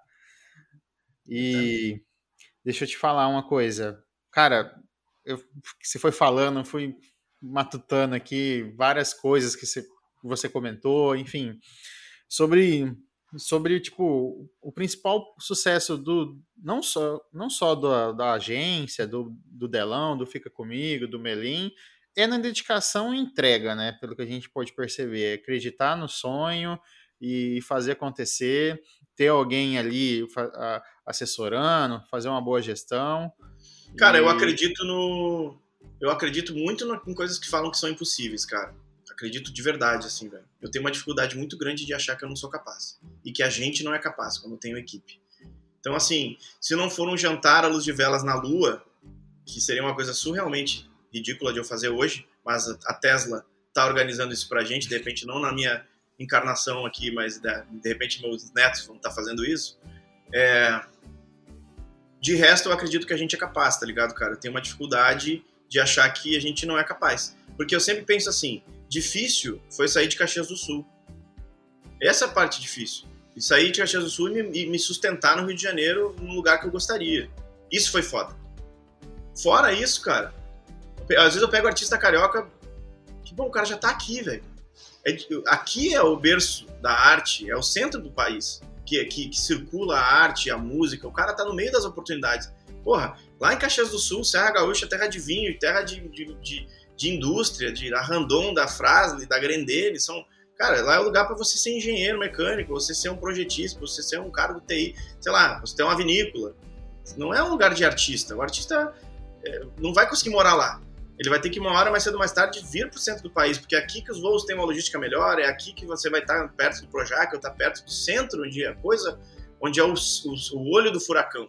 Você pode até ser um artista que vai morar a vida inteira lá, mas dificilmente você vai conseguir performar o Brasil com facilidade. Você vai, uma hora você vai cansar. Então, assim, difícil mesmo foi vir ca, cair aqui, chegar até aqui. Foi difícil. Então, o resto não vai ser difícil. Então, dentro dessa nossa crença foi onde a gente conseguiu colocar Melim no Rock in Rio. A gente fez o último show de, do, do, da turnê do, do Sandy Júnior para 100 mil pessoas. A gente encerrou a carreira deles lá com o show da Melim abrindo para 100k. Fizemos a abertura do Maroon 5 no Brasil, um pouquinho antes da pandemia. É, performamos em Portugal em 01, primeiro lugar em todas as rádios durante um ano. E um movimento que eu saí daqui com a mochilinha embaixo do braço, fui lá buscar as reuniões. Ninguém me Ninguém entregou nada, a gente foi buscar do zero, um artista do zero, com um parceiro que eu fiz através de um e-mail, que é o Rony, que hoje é meu sócio. Então, assim, eu dou ouvido a todo mundo, velho, que me traz uma boa ideia, porque às vezes, velho, tá do nosso lado a chave, sacou? Às vezes você fica procurando a chave de uma porta que você quer muito entrar e do nada ela tá no teu bolso, tu tava ali rodando, sacou? Às vezes a ideia tá, às vezes é tipo assim, às vezes teu empresário é teu irmão, Sacou? Não, às vezes fica pensando, ah, o empresário é o Delão, porque o Delão é o cara da. Não, foda-se, o empresário é teu irmão, que acredita pra caralho no teu trabalho, vai botar você em braço, e vai passar o dia inteiro andando durante um ano atrás de oportunidades para você e ele vai cavar. E vai conseguir, coisa que de repente eu não conseguiria, porque eu ia dizer, pô, não tenho tempo, não consegui. Então, é, essa, essa mágica aí, ela não é mágica, não, entendeu? Ela Muita é. mão na massa, né? É, ninguém no final das contas conta, conta as derrotas, né, irmão? Nessas horas. É, tipo assim, nossa, aquele cara foi o artista que fez aquele, aquele e aquele. Tá, três artistas. Quantos artistas ele não conseguiu fazer acontecer? Pô, pega, pode pegar é, é, grandes empresários. O cara fez aqueles três artistas fadão. Tá, e os outros 30 que ele não conseguiu fazer, também tentou e, e continuava sendo aquela mesma pessoa. E às vezes teve N situações que fizeram aquele artista não, não acontecer, não performar, entendeu? Então, é, na lista de uma, de uma, apresenta, de uma apresentação de um, de um grande empresário, aparece lá, fulano de tal, que três Grammys, fez aquele artista, aquele artista, aquele outro. Não, não, não, ele não fala, fez aquele artista, aquele outro. Fracassou em 20 artistas tentando e. Nas, não, né, mano? A gente não acaba vendo, vendo só a vitória. Então, quando você vê muita vitória de uma, uma pessoa, você acaba endeusando ela ali à toa, entendeu? Mas é mais uma pessoa tentando, buscando e baixando a cabeça e fazendo ralar. É, como é que é esse, esse, É um diferencial você atuar com o Melim, com aí a Marília Lopes, aí tem o, o Fica Comigo, é assim, logo você está envolvido com outro artista, são, são artistas diferentes, acho que isso tudo contribui para o seu desenvolvimento, né, para o desenvolvimento, do, do, inclusive, dos artistas, que eu digo, né, porque Sim. você pega várias experiências e compartilha Cara, entre elas. Muito. Nada na minha vida eu não aplico. Então, assim, desde a biologia, que é o estudo dos animais, e a gente é animal. Muita coisa eu aprendi na faculdade que eu aplico na minha vida. É, a parte do ficar comigo de produzir, produzir evento, muito. Esse negócio de eu gostar de assistir clipe, ver quem, quem dirigiu, quem escreveu, me ajuda muito. Então eu vou te dar um exemplo de onde tudo aquilo que eu construí dentro da minha cabeça, que poderia pensar assim, ah, isso não é para mim produzir evento, eu sou artista. Não, só um pouquinho. Eu, eu, é, é, como empresário agora, a gente, a gente vai lançar um conteúdo audiovisual da Marília Lopes. A gente gravou tipo um DVD, que era um teatro dos relacionamentos que a gente faz dentro da Melim, um teatro pequeno. Contratamos o teatro. Produzimos o show. Eu produzo o meu próprio show. A gente produziu, contratou um maestro, produziram, produzimos o show, acompanha a produção. No dia da montagem eu estava lá montando, fiz cenografia de duas lives da Melim, fiz cenografia do meu projeto Canto do Delão aqui em casa, que eu queria gravar uns MPB, fiz cenografia aqui, Aí, dentro da minha experiência de cenógrafo, como não tínhamos cenógrafo nem dinheiro para botar nesse, nesse momento para aquilo, fiz a cenografia junto com colaboradores, claro. Estava lá, subindo tapete, levantando, puxando para cá, cria, mando para cá. Então, assim, essa parte eu pude utilizar. Lançamos a música é, Até o Nosso Dog Tá Sofrendo, que é uma música minha, que eu, que eu compunha junto com a Marília. Então, tipo, meu lado compositor também somando na vida da Marília. Dentro da, da produção, quando a gente recebeu a produção da, da, da, da, Marília, todas as músicas que eu ouvi da Melinha, a gente melhorou a produção, todo esse know-how de eu assistir, ouvir o álbum e pensar, pô, isso aqui podia baixar um pouquinho aqui, essa produção tá um pouquinho alta, achei a voz um pouco enterrada, vamos, pô, tô achando toda essa expertise que eu aprendi vendo o disco da Melinha, e quando eu recebo uma música da Marília, eu penso, escuto e, cara, pô, isso aqui podia melhorar tal coisa. É, então a gente tem o clipe, onde eu ajudei na direção, na, na no roteiro, é, na música que a gente fez juntos, no meio da pandemia, na, no ao vivo que eu produzi junto com ela e com a mina dela. E foi uma parada feita pela gente, a Marcele aqui, todo mundo junto. Financeira foi feita pelo meu, meu, meu, meu sócio. Então, assim, é, tudo num lugar só, impulsionando a carreira do artista. Então, assim, isso pra caramba. É, pô, hoje eu tô num apartamento que, graças a Deus, ele tem espaço, eu posso receber a Marília no quarto de hóspede, ela tá super bem no quarto lá, e isso impulsiona a carreira dela. Tá aqui no Rio de Janeiro, bem hospedada, ela vem aqui pra sala, o violão tá aqui, a gente toca esse violão. Se tiver gravar aqui, já puxa, bota na, na mesa aqui, a gente já grava uma guia. São estruturas que a gente vai criando que vão facilitando o nosso processo, entendeu? É, é uma experiência diferente, né? Trabalhar com vários, vários artistas, acho que isso enriquece ainda mais a, os artistas do escritório, você, enfim, todo, todo mundo tende a ganhar. Uhum. Como é que é essa parte, essa parte de lidar com, com várias. Cara, eu acho que é como todo e qualquer relacionamento, assim. A gente tem que aprender a ouvir e a gente tem que a, a, se colaborar com pessoas que também são capazes de ouvir, né? Pra gente não ter que ficar trocando de gente toda hora. Eu acredito muito em pessoas que têm sonhos para trabalhar junto da gente, que têm ambição, que queira crescer, queira empreender e, e, tenha, e, e seja bom ouvinte e queira aprender. Então, assim, a, a gente seleciona muito bem os nossa, galera aqui, sabe? Para que se dê, e, e, é uma constante adaptação. Gente, é como um violão, a gente está sempre afinando, daqui a pouco ele desafina, a gente perde um pouco a comunicação, a gente volta, se reúne, gente, vamos afinar isso aqui, naquele dia que pô, você me tratou de uma forma que eu não gostei, aí eu te respondi de uma forma que você não foi tão feliz, vamos melhorar essa parte, cara. Então a gente tendo pessoas disponíveis a melhorar, eu acho que é o, o grande foco do rolê, assim, porque o segredo não tá na competência só, tá na relação. Então, tipo assim, se, a pessoa, se eu tiver meu funcionário bem feliz aqui, ele vai performar vezes mais que eu. eu. Eu acho que é difícil, sim, trabalhar essas relações, né, com funcionários, colaboradores, pessoas, tudo. Mas eu acho que quando a gente se dispõe a ouvir, a gente também a, a, assistir a dor do outro como uma verdade, a gente começa a se adaptar que, tipo, pô, às vezes, é, pô, me sinto melhor num ambiente assim, pô, vamos melhorar, pô, tá bem com a tua coluna, seu computador tá rápido, não quer não sei o quê, o que, que você precisa, é, tá legal, como é que você é melhor para ti, a gente sempre tenta manter uma conversa bem colaborativa, assim, bem da paz, tá ligado? Eu acho que é, sem muito, eu não consigo nem dizer, tipo assim, minha maior dificuldade é quando um funcionário meu fala assim, esse aqui é o Delão, meu chefe. Porra, acho esse nome horrível. Sabe, eu, tipo, chefe, né? Uma que parece que, sei lá, é uma hierarquia que apesar de ela existir, eu tenho uma dificuldade de usar, assim. Eu acho que a gente é colaborador, a gente é parceiro, estamos remando pelo mesmo caminho, vamos embora sabe? Então, é, eu uhum. procuro selecionar bem as pessoas, assim, não só pela sua competência, mas pelo caráter, assim. É, tanto é que uma competência você consegue treinar, né? O caráter é, você não cara, consegue e eu sou, e, eu, e, eu, e, como eu sou exemplo disso, né? O cantor que não cantava, o empresário que não, não era empresário, o empresário de artista que não era empresário de artista. Então, tudo bem. Entendi. Eu sou ceramista, também não era ceramista, comecei a estudar cerâmica e faço cerâmica. Paradas da minha casa são feitas por mim, as xícaras são feitas por mim, então, tudo bem. Aprendi. Então eu acredito muito que tem, quem tá afim de aprender vai aprender, sacou? Entendi. Mas aí, como é que é pegar a estrada e sair pelo esse Brasil, é, fora do país, enfim, como é que é esse Cara, desafio? essa é a parte que eu mais curto, velho. Eu gosto muito. É cansativo e tal, porque no final das contas, das, sei lá, das 24 horas que fica viajando, duas é a hora do show, né? O resto é dormir mal, ficar em van, ficar em hotel, ficar sozinho, que essa ilusão de que o artista está sempre acompanhado é uma ilusão, né? Porque você entra no avião, você vai sentar do lado de alguém, de repente, que tu conhece, mas já anda tanto junto que já nem tem muito assunto. Aí já fica no fone, vindo coisa tal. Aí entra numa van, van. Vai no hotel, tá lá sozinho.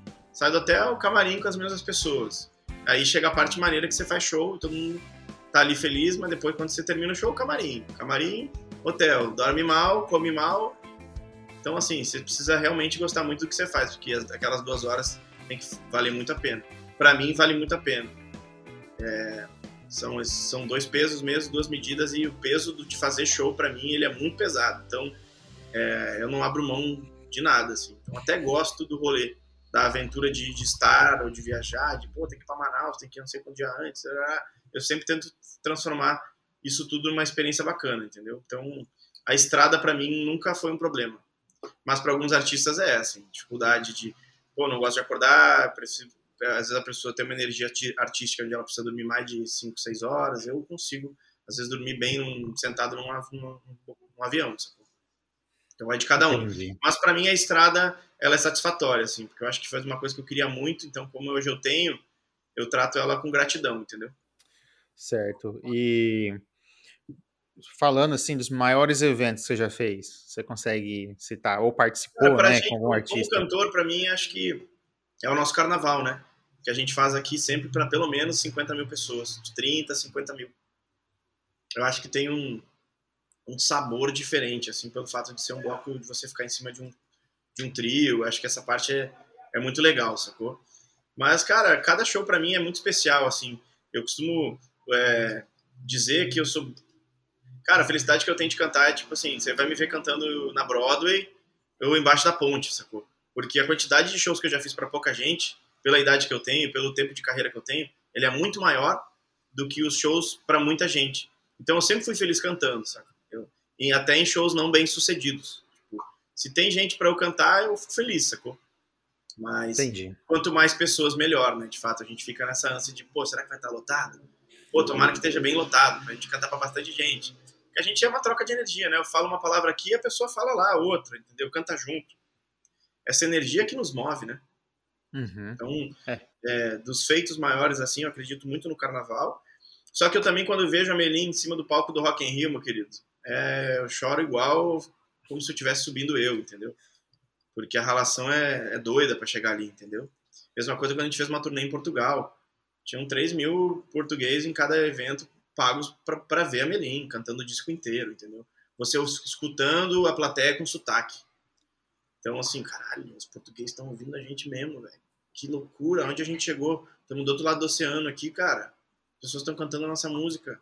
Caralho. Aí, quando vem o refrão, aí você se arrepia e chora, não tem jeito. Eu me emociono fácil, assim, com realização. Não, você contando aqui, cara, você, é, a, a, sensação é, é, de como se estivesse lá, sabe? Presenciando mesmo essa, essa realização. Acho muito bacana mesmo. E, assim, nem só de boas histórias, né, vive um produtor, né?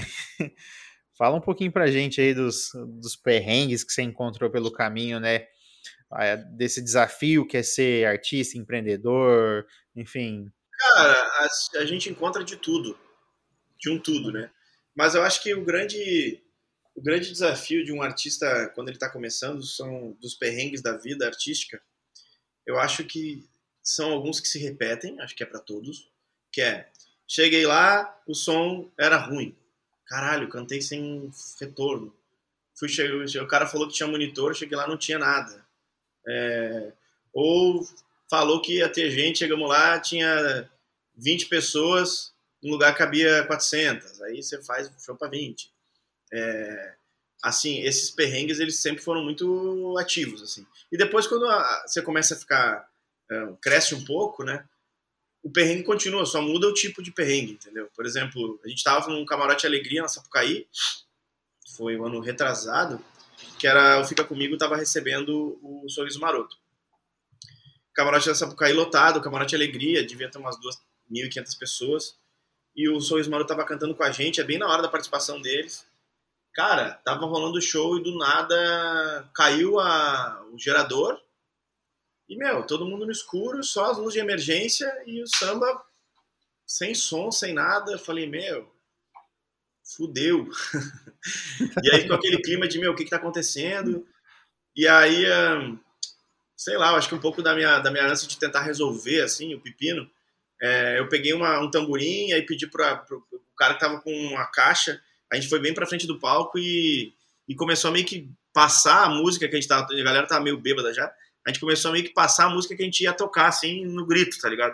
Daí a gente começou a cantar músicas que todo mundo cantava, que sabia cantar, que a gente sabia, né? O nego ia cantar pra cacete, tipo, sei lá, acho que do nada foi Ah, que bom você chegou, bem-vindo. Aí a galera foi passando a música e, cara, chegava, chegou uma hora que, cara, parecia o maior show da vida, assim, porque todo mundo cantava tudo. As pessoas entraram numa energia de, tipo, coitado desses artistas, estão sem som, mas ao mesmo tempo eles estão querendo entregar alegria pra gente aqui. Vamos acolher. Eles estão com a bunda na janela, vamos, vamos tapar, vamos ajudar, né?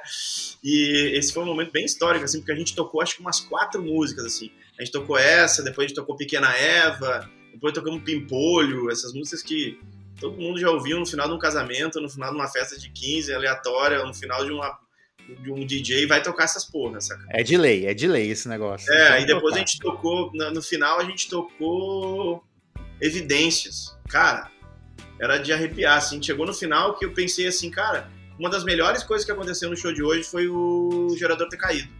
Porque eu vivi uma experiência única, assim, com as pessoas. Eu vivi uma, uma troca, assim, que foi surreal, assim, para mim, velho. Eu falei, como é a capacidade das pessoas se, se sensibilizarem pelo aquilo que estava acontecendo, em vez de elas ficarem putas, elas resolveram virar o gatilho junto comigo de, cara, tá tudo bem, vamos continuar. a festa continua no, no, no acústico aqui, me ajuda a cantar. Se todo mundo cantar junto, todo mundo vai se ouvir. Não precisa do meu microfone mais, sabe? E do nada, voltou o som no final de evidência e continuou o show, saca? Acho que esse foi um perrengue, foi um perrengue que me ensinou. É, assim, coisas boas. É, outro perrengue a gente viveu no Itaipava, num evento nosso que era um festival, que se chamava Love Lands, que eram vários cantores, vários artistas de pagode fazendo um festival de pagode antigo, assim, tipo Pichote, Boca Louca, Negritude Júnior, é, SPC sem o Alexandre Pires, o Fica Comigo era fechava o evento. Cara, caiu uma semana e meia de, de chuva em Itaipava e aquele parque de exposições dele virou assim a. Eu nunca tinha visto tanta lama assim na parada. E aí a gente começou a contratar caminhões e caminhões de brita para tentar botar brita, tipo, pedra quebradinha pedra. assim, né? Não sei se é brita que se fala. Uhum. É, para botar isso na frente do palco, aí uma devolução bizarra de ingressos. Cabia umas 40 mil pessoas lá. A gente devia ter uns 20 mil ingressos vendidos.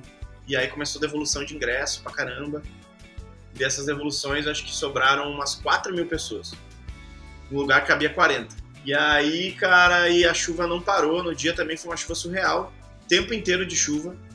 E aí o Love Lands virou o Lama Lands até hoje. A gente fala que foi o Lama Lands. As pessoas com barro do joelho para baixo, velho. Muito barro.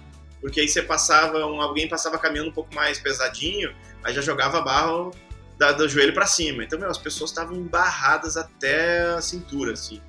Foi um evento bem, bem horripilante, assim, cara. Foi uma sensação ruim de ser, tipo, caralho, que prejuízo, que merda para quem foi, que merda para quem assistiu, a gente não conseguiu reverter assim a, a, a chatice. O que a gente fez foi depois disponibilizar eventos do Fica Comigo para quem foi, né? Tipo, bonificando as pessoas. Ah, escolhe os eventos que você quiser aí, dois eventos do Fica Comigo para sair de graça.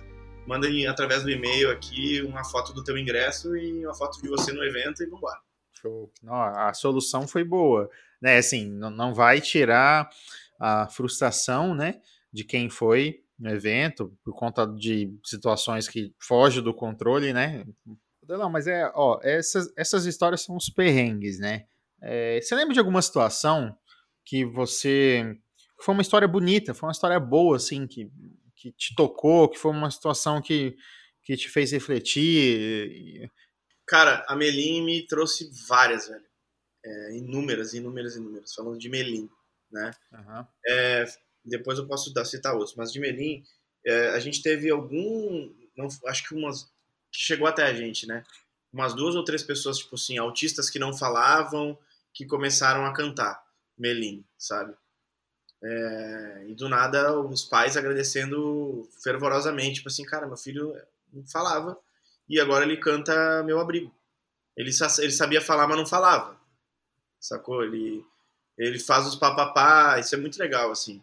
Outra coisa que a gente vivia muito era crianças que, que na barriga da mãe escutava meu abrigo e depois passa até os 5 anos de idade só conseguindo dormir se escutar música. É, eu acho que muitos dos nossos plays no, no YouTube tem situações como essa, assim, de pessoas escutarem no looping uma música que toca muitas pessoas. É, é, recentemente até teve uma, uma situação que a gente viveu aqui, que uma família estava com uma, uma, uma, criança, acho que ela tinha uns oito anos, ela estava em fase terminal, assim, de câncer. E tem o que, uns dois meses isso. E aí chegou pra gente a história e tal, a Melim, na, no dia tava, os voos estavam surrealmente caros, assim. E ela podia ir embora a qualquer momento, assim, a parada, sabe? Aí os, os meninos entraram numa de tipo, não, a gente tem que ir pra lá. E aí eles foram de carro pra lá, viver, cantaram, levaram violão, cantaram lá pra ela. Aí acho que deu dois ou três dias ela veio a falecer, assim. Então, esse tipo de coisa mexe comigo. Caralho. Adelão, assim, falando da, da, sua, tra, da sua trajetória, né? Eu queria que você pontuasse é, o, o que você errou durante todo o trajeto, que você fala, poxa, cara, isso aqui foi é, foi um, uma situação que, que eu errei e eu não quero que vocês que estão ouvindo a gente cometa o mesmo erro. Você que está buscando a sua carreira artística, você que está buscando a sua carreira de empresário, é, cara, presta muita atenção nessa, nessa parte, porque eu cometi esse erro e eu não quero que você cometa também. Cara, uh, eu acho que não é nem por erro. Eu acho que a gente eu acho que gente, eu, eu acho que eu já fiz algumas escolhas pautadas na opinião alheia. Mas isso, isso lá atrás, assim. Eu acho que depois que eu entendi que as minhas escolhas elas vão gerar consequências e nas consequências quem vai absorver as consequências vai ser eu é, eu passei a, a, a, a, tentar tomar as rédeas das minhas próprias decisões então é uma coisa que eu até falo para Marília eu falei Mar eu prefiro com você flopar uma música que a gente escolheu ou que você escolheu, para a gente aprender com isso e a gente dizer, cara, que cagada que foi essa nossa escolha. E ainda assim a gente olhar para essa escolha com, com um aprendizado, com gratidão, sacou? Então, é uma coisa que eu acho é a pessoa cada vez mais se desenvolver é, no que diz respeito ao autoconhecimento. Eu acho isso muito importante você conhecer, se conhecer, entendeu?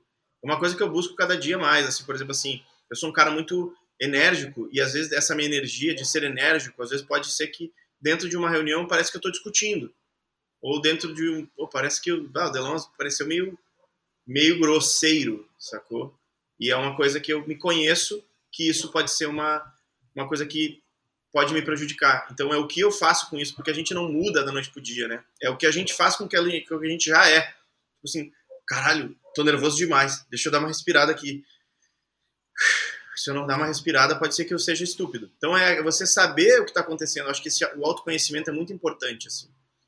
É, eu acho que eu já é, é, deixei de eu já disse alguns nãos que não, não deveria. Tipo, pô, é, por preguiça, sabe? Tipo, porra, isso lá atrás também. Depois eu entendi que, assim, eu sou um cara do sim. Pô, vai ter uma resenha aqui na minha casa, não sei o que. Ah, mas acho que você não vai dar nada. Cara, eu tô com tempo, velho. Vou levantar a disposição, faz parte do meu propósito, eu vou lá. Vai. Outra coisa que eu diria para as pessoas, cara, se tu não sabe uma parada, velho, não, não entra na pilha de que. Tu, porque a gente sabe quando a gente não sabe de alguma coisa, sacou?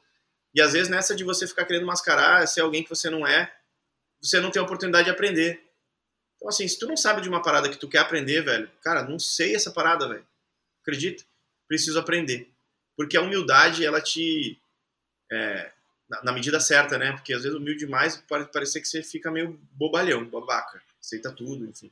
Eu acho que você ter humildade para reconhecer que você tem que melhorar, eu acho que é o grande trunfo do desenvolver, não só profissional, como pessoal, assim.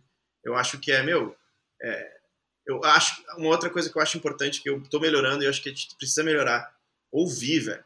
Eu acho que muitas vezes eu só falei, sacou? Tanto é que até na, nesse, nesse, nesse papo aqui, quando você falou, tipo assim, um pouquinho antes da gente entrar no ar aqui, tu me falou no começo do papo, Delão, esse é um podcast onde você vai falar muito, muito, muito, muito, e eu vou falar pouco, pouco, pouco. Quando você falou isso, eu pensei, bom, vou falar. Porque senão eu ia estar sempre fazendo exercício de cara, mas e aí, me fala sobre você. Eu ia sempre tentar ouvir mais. Assim. Uhum. Então acho que depois que eu aprendi a ouvir um pouco mais, eu aprendi a me desenvolver em todas as áreas, assim, porque aí o cara, porque você aprende ouvindo, você não dificilmente aprende falando, entendeu? E você aprende uhum. muito na derrota, cara. Eu acho que é, é, sobre o quanto você aprende no processo. Você não aprende na vitória, cara. Eu percebi que a vitória ela é contemplativa. Quando eu, quando eu tava no, no palco do, do Rock in Rio lá com a Melinha acontecendo para recorde do palco Sunset. Do palco Sunset. O recorde do palco Sunset é da Melim, da quantidade de pessoas. Quando tava lá 50 e blau mil pessoas lá, eu não tinha nada para aprender ali, velho. Eu só tinha que viver e contemplar, abraçar as pessoas, chorar, filmar, gravar para eu celebrar, agradecer. Tem aprendizado nenhum ali. O aprendizado todo tá no corre. Tá na derrota, tá, puta, deu merda, vamos melhorar joga um negócio para o ambiente, ele te traz um monte de coisa que você não acertou, então vamos consertar. É, é, é, ali que você aprende, entendeu? Então, eu acho que toda derrota ela tem que ser degustada e tem que ser agradecida. Tipo, pô, que legal, a gente fracassou e agora a gente vai acertar porque agora a gente aprendeu que aqui não é. Entende? Então, eu acho que é, o que eu diria para as pessoas é, cara, tenta enxergar o copo meio cheio sempre. Todo momento que você cair, enxerga que isso te impulsiona. É, é, um, é um exercício quase que físico de levantar é bom você cair, você levanta, você aprende. É, na de, é, é um pouco da derrota, um pouco da, da, do fracasso que você se desenvolve. Só que para isso acontecer, você precisa ter essa humildade de tipo, cara, não sou bom nisso, preciso de ajuda. Eu nunca fui compositor de pop e hoje eu tenho grandes músicas aqui dentro do meu PC que eu tenho certeza que vão ser grandes, grandes músicas interpretadas por grandes artistas. Porque quando eu percebi que, cara, minhas músicas elas são muito existencialistas, só falam de vida, de sonho, meu, o pop ele é mais mundano, ele é mais real, mais histórias de amor, é, é, é fracassos de amor, é bebedeiras, estamos falando de sertanejo, ele tem outra oratória, vou aprender. E humildemente eu pude chegar para algumas pessoas e dizer, cara, eu preciso de ajuda mesmo, cara, me dá uma oportunidade de eu compor com você para aprender. Então acho que dentro da humildade, você se reconhecer você acaba não sendo arrogante quando não precisa, porque você simplesmente não sabe, não é um problema nenhum você não saber alguma coisa, e aí depois você vai ter a oportunidade de aprender. Então acho que tendo humildade para se reconhecer e buscar outro conhecimento, é inevitável o teu crescimento. Eu acho que não tem como você não desenvolver na área que você quiser, se você souber se reconhecer como, como uma, um, um errante e aprender com aquilo que você erra, é, e como humilde para pedir ajuda para quando você precisa de, de ajuda. E, e fazer jus ao aprendizado. Quando a pessoa te disser, tá, então me manda uma melodia. Tá bom, quanto tempo eu tenho? Ah, me manda daqui dois dias. Entrega pro cara a tua melodia. Daí ele vai dizer, que merda de melodia, este cara precisa de ajuda. Vou ajudar. Sacou? Então, às vezes, é, é fazer, de fato, é botar em prática, agir. Uma coisa que eu falo muito, que eu não sei que onde, onde se eu ouvi em algum lugar, sei lá. É, a vida não é fácil, é faça. Isso eu boto muito dentro do meu, do meu dia a dia. E outra coisa que eu utilizo muito é o movimento é o meu aliado. nenhuma das vezes que eu performei positivamente em qualquer área da minha vida, a sorte me, me, me, me, me pegou aqui no sofá sentado. Sacou? Quanto mais você trabalha, mais você tem sorte. Quanto mais você se movimenta, mais você tem sorte. Exponencialmente, a sorte ela não te encontra sentado no sofá ou dormindo até as 11 e ou não é nem pelo horário, né? Eu digo assim, hipoteticamente, né? Você não levantar, independente do horário, bater no não peito e dizer, eu vou fazer. Sacou? E quando você decide fazer, a sorte começa também só ao teu favor, você começa a se ouvir, né? Se escutar, se encontrar. E aí as pessoas vão reconhecendo essa verdade e você vai desenvolvendo, sacou? Uhum. Bom, é isso, né? É, e vendo um pouco da tua trajetória, né, Delão? É, você saiu do Rio Grande do Sul, lá de Caxias, né? Construiu uma carreira de, de artista, empreendedor, empresário, enfim. É, nesse mundo artístico, que você, a gente, quem te acompanha nas redes sociais, vê você na roda de samba com o Dilcinho, roda de samba com é, Xande Pilares e Mumuzinho, enfim. É, qual, qual, qual artista que você conheceu, assim, que essa, essa tua carreira te proporcionou, que você que era muito fã, e você, porra, cara, que da hora, eu tô aqui do lado do cara e é, isso tudo acontecendo, nunca imaginava. Você já pegou, com certeza deve se pegou pensando nisso, né, em algum momento da tua vida, né? Sim. Mas tem um detalhe dentro desse, desse, desse rolê, que é uma parada que faz parte daquilo que a gente estava falando lá no começo eu sempre imaginei, velho. Então, assim, é, quando, quando eu cheguei, eu fiquei feliz, né? Tipo, cara, que legal, cantei com o Bruno do Sorriso, mas eu sempre imaginei, meu, eu vou cantar com o Bruno do Sorriso, eu vou chegar lá, eu vou conseguir, velho. Um dia esse Xande de Pilares vai me chamar pra cantar. Eu lembro 10 anos atrás, eu ia na, na, no São Nunca, toda segunda-feira. Eu, fui, eu ia toda segunda-feira, meu, uma hora esse cara vai me ver, todo dia aqui, uma hora ele vai dizer, meu, quem é esse cara que vem em todos os shows, canta todas as minhas músicas aqui colado no palco, porra. Foi assim que eles me conheceram, de fato, foi me reconhecendo, né? Né? Ninguém me conheceu, o cara toda hora me via ali depois de tantas segundas-feiras do São Nunca, que depois foi lá pra Boate Praia. É, eu em todos, todos, todos, todos, todos. E com o tempo eu fui ganhando uma oportunidadezinha de numa, num sambinha onde estava perto, ele falou, ah, qual é, alemão? Sei o que lá. Aí rolava de tocar. Então, é, todas os, as coisas que eu procuro, que eu quero conquistar, eu procuro imaginar, de fato. Porque eu tenho um pensamento de assim, tipo, cara, eu fui pra Tailândia. Tem várias imagens que eu tenho da Tailândia que se eu, se eu parar aqui para pensar agora, fechar os meus olhos, eu consigo acessar aquele lugar. De, de um lugar que eu estive presente fisicamente. E eu penso assim, cara, a vida é tão equilibrada, né, cara? Existe yin yang, sobe, desce, fogo, água, tudo que sobe desce, sabe? É um ciclo. A vida é tão cíclica. Tipo, meu, me alimento aqui, meu corpo transforma isso em energia. E, e, e isso é um, um. É, ele é circular, ele é cíclico. E ele é equilibrado, né? E quanto mais você acerta no equilíbrio, mais você tá bem, né? Então eu penso, se quando eu fecho os meus olhos eu sou capaz de ir para um lugar mentalmente que eu já estive presente pessoalmente, eu sempre faço exercício inverso. Então eu sempre fiz isso. Falei, cara, um dia ainda vou cantar, velho. Por exemplo, eu nunca escrevi uma música com o Thiaguinho. Cara, um dia eu vou escrever uma música com esse cara, sacou? Porque ele, ele é um cara que eu conheço há muito tempo e a oportunidade não existiu. Mas sempre pensei sobre isso, saca? Então, é, mas todas as vezes por exemplo, o dia que eu cantei com o Bruno do Sorriso na minha cidade para 15 mil pessoas, eu falei, mano, o que, que eu tô vivendo aqui, velho? Que coisa mais maravilhosa.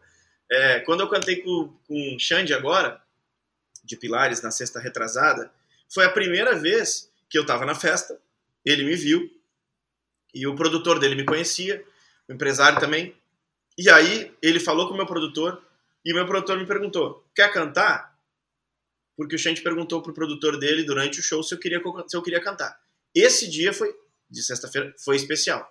Porque diferente das outras vezes que eu, de repente era uma participação, ou era, ou tava na roda de samba ali, eu, eu, eu, eu cantei, foda-se. Ali eu me senti reconhecido, assim. Então, tipo, é, dos, é um artista que eu sou fã, né? Mas tem artistas que eu, que eu acompanhei mais, né? É mais mais antigos, assim. Mas aquele movimento mexeu comigo, assim, porque eu sou muito conectado a isso. Que, uhum. a, tipo, a minha felicidade foi muito mais assim, que legal. Eu fui reconhecido pelo artista. O artista quer me perguntar se eu vou, se eu tô afim de cantar ou não. E, e ali eu fui realmente convidado a cantar no show do cara durante o show dele. Então, isso me deixou muito feliz, assim. É... Tem um cara que eu gostaria de um dia cantar, que é o Alexandre Pires, que é um cara que eu vi muito na minha infância, na minha infância, na minha adolescência. E ele é o único artista que eu nunca troquei ideia, de todos os que eu gostaria, assim. Então, acho que esse cara era um cara que eu gostaria de verdade de trocar uma ideia e cantar. Os, são três, cara, três artistas aleatórios que eu sempre fui fã, que é o Alexandre Pires, é o Saulo, por conta da, da história, da poesia, eu gosto muito da, da, da, energia de vida do Saulo, eu tive a oportunidade de conhecer ele tem pouquíssimo tempo, se alguém rodar meu Instagram, no dia que ele me chamou numa live eu não consegui falar, comecei a chorar pra caralho, porque faz parte do, do, do meu, é tipo assim, a gente que, que vira fã, né, e vira fã de qualquer coisa, de qualquer artista, e esse, as pessoas pensam assim, cara, mas porque eu salvo, cara, não sei, é um cara que me identifica na poesia, na forma de ver a vida. E eu e para mim aquilo é importante, sacou? Foi do cacete, assim. Agora fui no show dele tem menos de um mês aí também. Porra, muito legal, maluco. E aí, não, não sei o que, cara, acho tão maneiro, velho. Você ser reconhecido depois de tanta luta, entendeu, mano? Ser, ser sócio do Bruno Sorriso Maroto também, é, pra mim, é uma parada surreal, cara. Porque eu sempre fui fã dele, e sou ainda. Então, tem, cara, eu não acostumei com essa porra. Eu tô parado, daqui a pouco ele manda um áudio. Filhote, ele sempre chama de filhote. Filhote, tô precisando de uma ajuda aqui com uma marca, é, porque agora ele vai ser pai, né? Tô, tô querendo, pensando assim, não sei o que, nananã, e tipo assim, o maluco me, me demandando trabalho, sabe?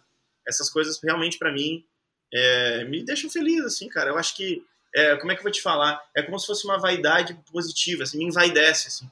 Me, me, uhum. me, me coloca num lugar de tipo, porra, que legal, velho. É como é legal ser honesto e como valeu a pena ser do bem, como valeu a pena acreditar, como valeu a pena não passar por cima de ninguém. Porque hoje em dia, meu velho, é muito mais que qualquer canudo, velho. Você precisa estar bem relacionado e bem falado. Não é, adianta hoje.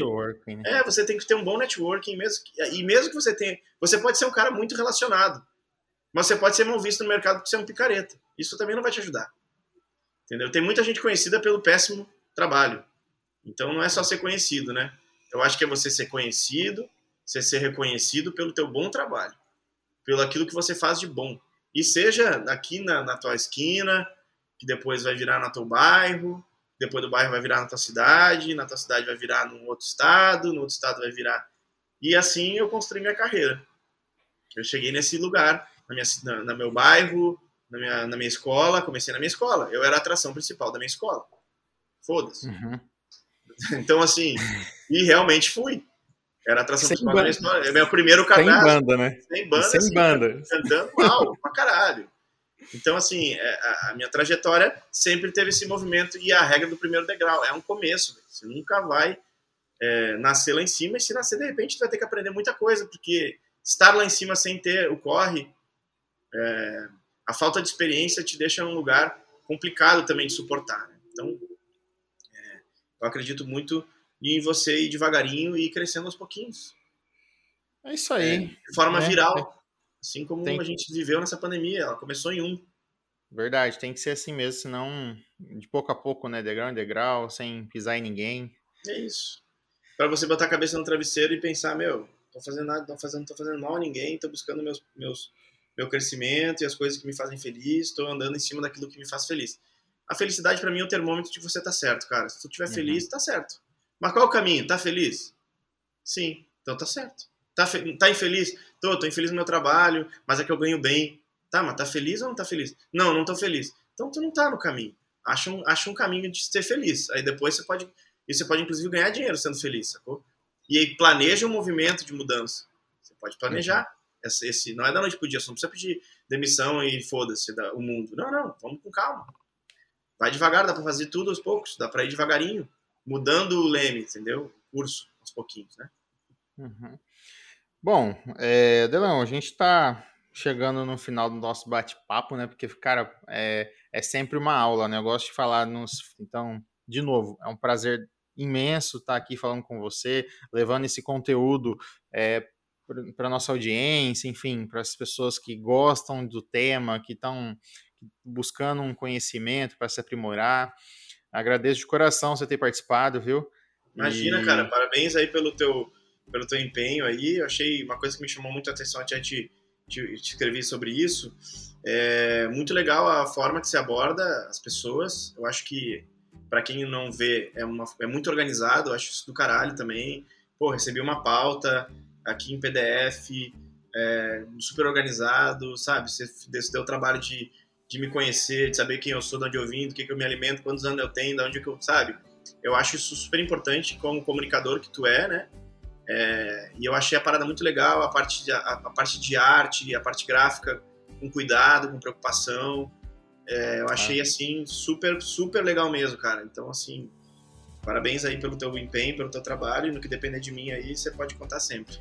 Ah, obrigado isso. a todo mundo que tá ouvindo, né? Porque você chegou até aqui, depois de duas horas, me ouvindo, é, eu espero que tenha sido porque tá bom, né? É, eu sou um ser humano disponível, tô aí pelo meu Instagram, pelo arroba Delão Oficial. É, Segue alguma, aí nas redes sociais, se, é, se ficou alguma parte bacana para me dizer, me diga, vou ficar muito feliz de receber teu feedback.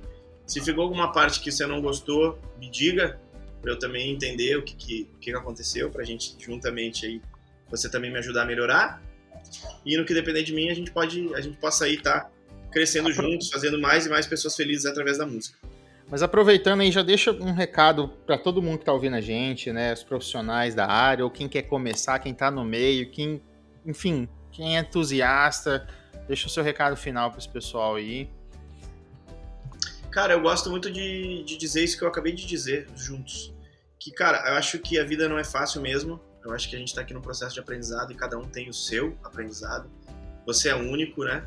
Eu acho importante a gente se reconhecer como único. Isso é do caralho, cada um se, se reconhecer, entendendo dentro da sua máquina o que, que você é e aquilo que você gosta.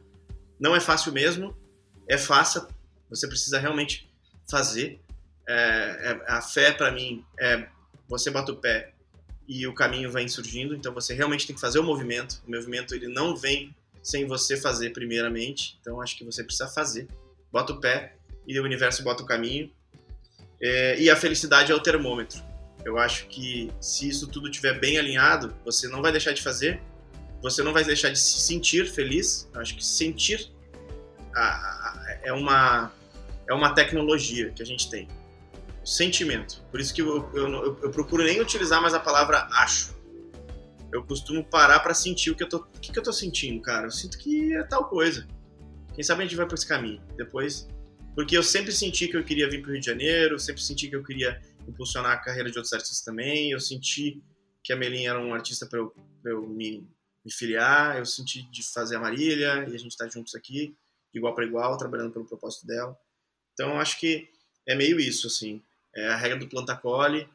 Tudo que você está colhendo hoje faz parte do, do teu plantio e tudo que você, enquanto você está colhendo hoje, que de repente não está tão bom, nesse mesmo segundo que você está colhendo, você também está plantando. Então acho que é um pouco de aceitar suas colheitas e mudar seu plantio, se não tiver de acordo com aquilo que a tua felicidade aponta. Acho que é meio por aí. É isso aí, gente. Agradeço novamente, Delão. Obrigado pela sua participação. Você que ouviu a gente até até agora, refor reforço. Envia para a gente seu feedback, compartilha nas redes sociais, é, manda lá para o teu primo que está sonhando em né, seguir nessa carreira, enfim, compartilha com quem você achar que vai gostar desse conteúdo. Para a gente é muito importante ter seu feedback, bom ou ruim, porque somos humanos, né? a gente pode errar também, né, Delão? Com certeza, e a gente vai aprender em cima disso. E é isso aí, gente. Agradeço. Até porque esse podcast ele não é feito para mim, né, cara? Nem feito para você. A gente está aqui utilizando o nosso tempo justamente para a pessoa que está aí ouvindo, entendeu? Então é, é, é uma dedicação de tempo, né? E eu acho que a moeda mais valiosa é o tempo. Então, Exato. quando você dedica um tempo para uma pessoa, e a gente está dedicando esse tempo para pessoas que a gente não, de repente não conhece, né? Então, está sendo feito com carinho, está sendo feito com amor, está sendo feito com dedicação é, e muito bem organizado por você. Então, assim, é, essa é a intenção. Então, qualquer tipo de melhora é importante para todos, né? Para a gente continuar seguindo dentro desse propósito Exato. que é servir você que está aí ouvindo a gente. É isso aí, turma. Até o próximo episódio e deixe seu recado aí pra gente. Até mais, hein?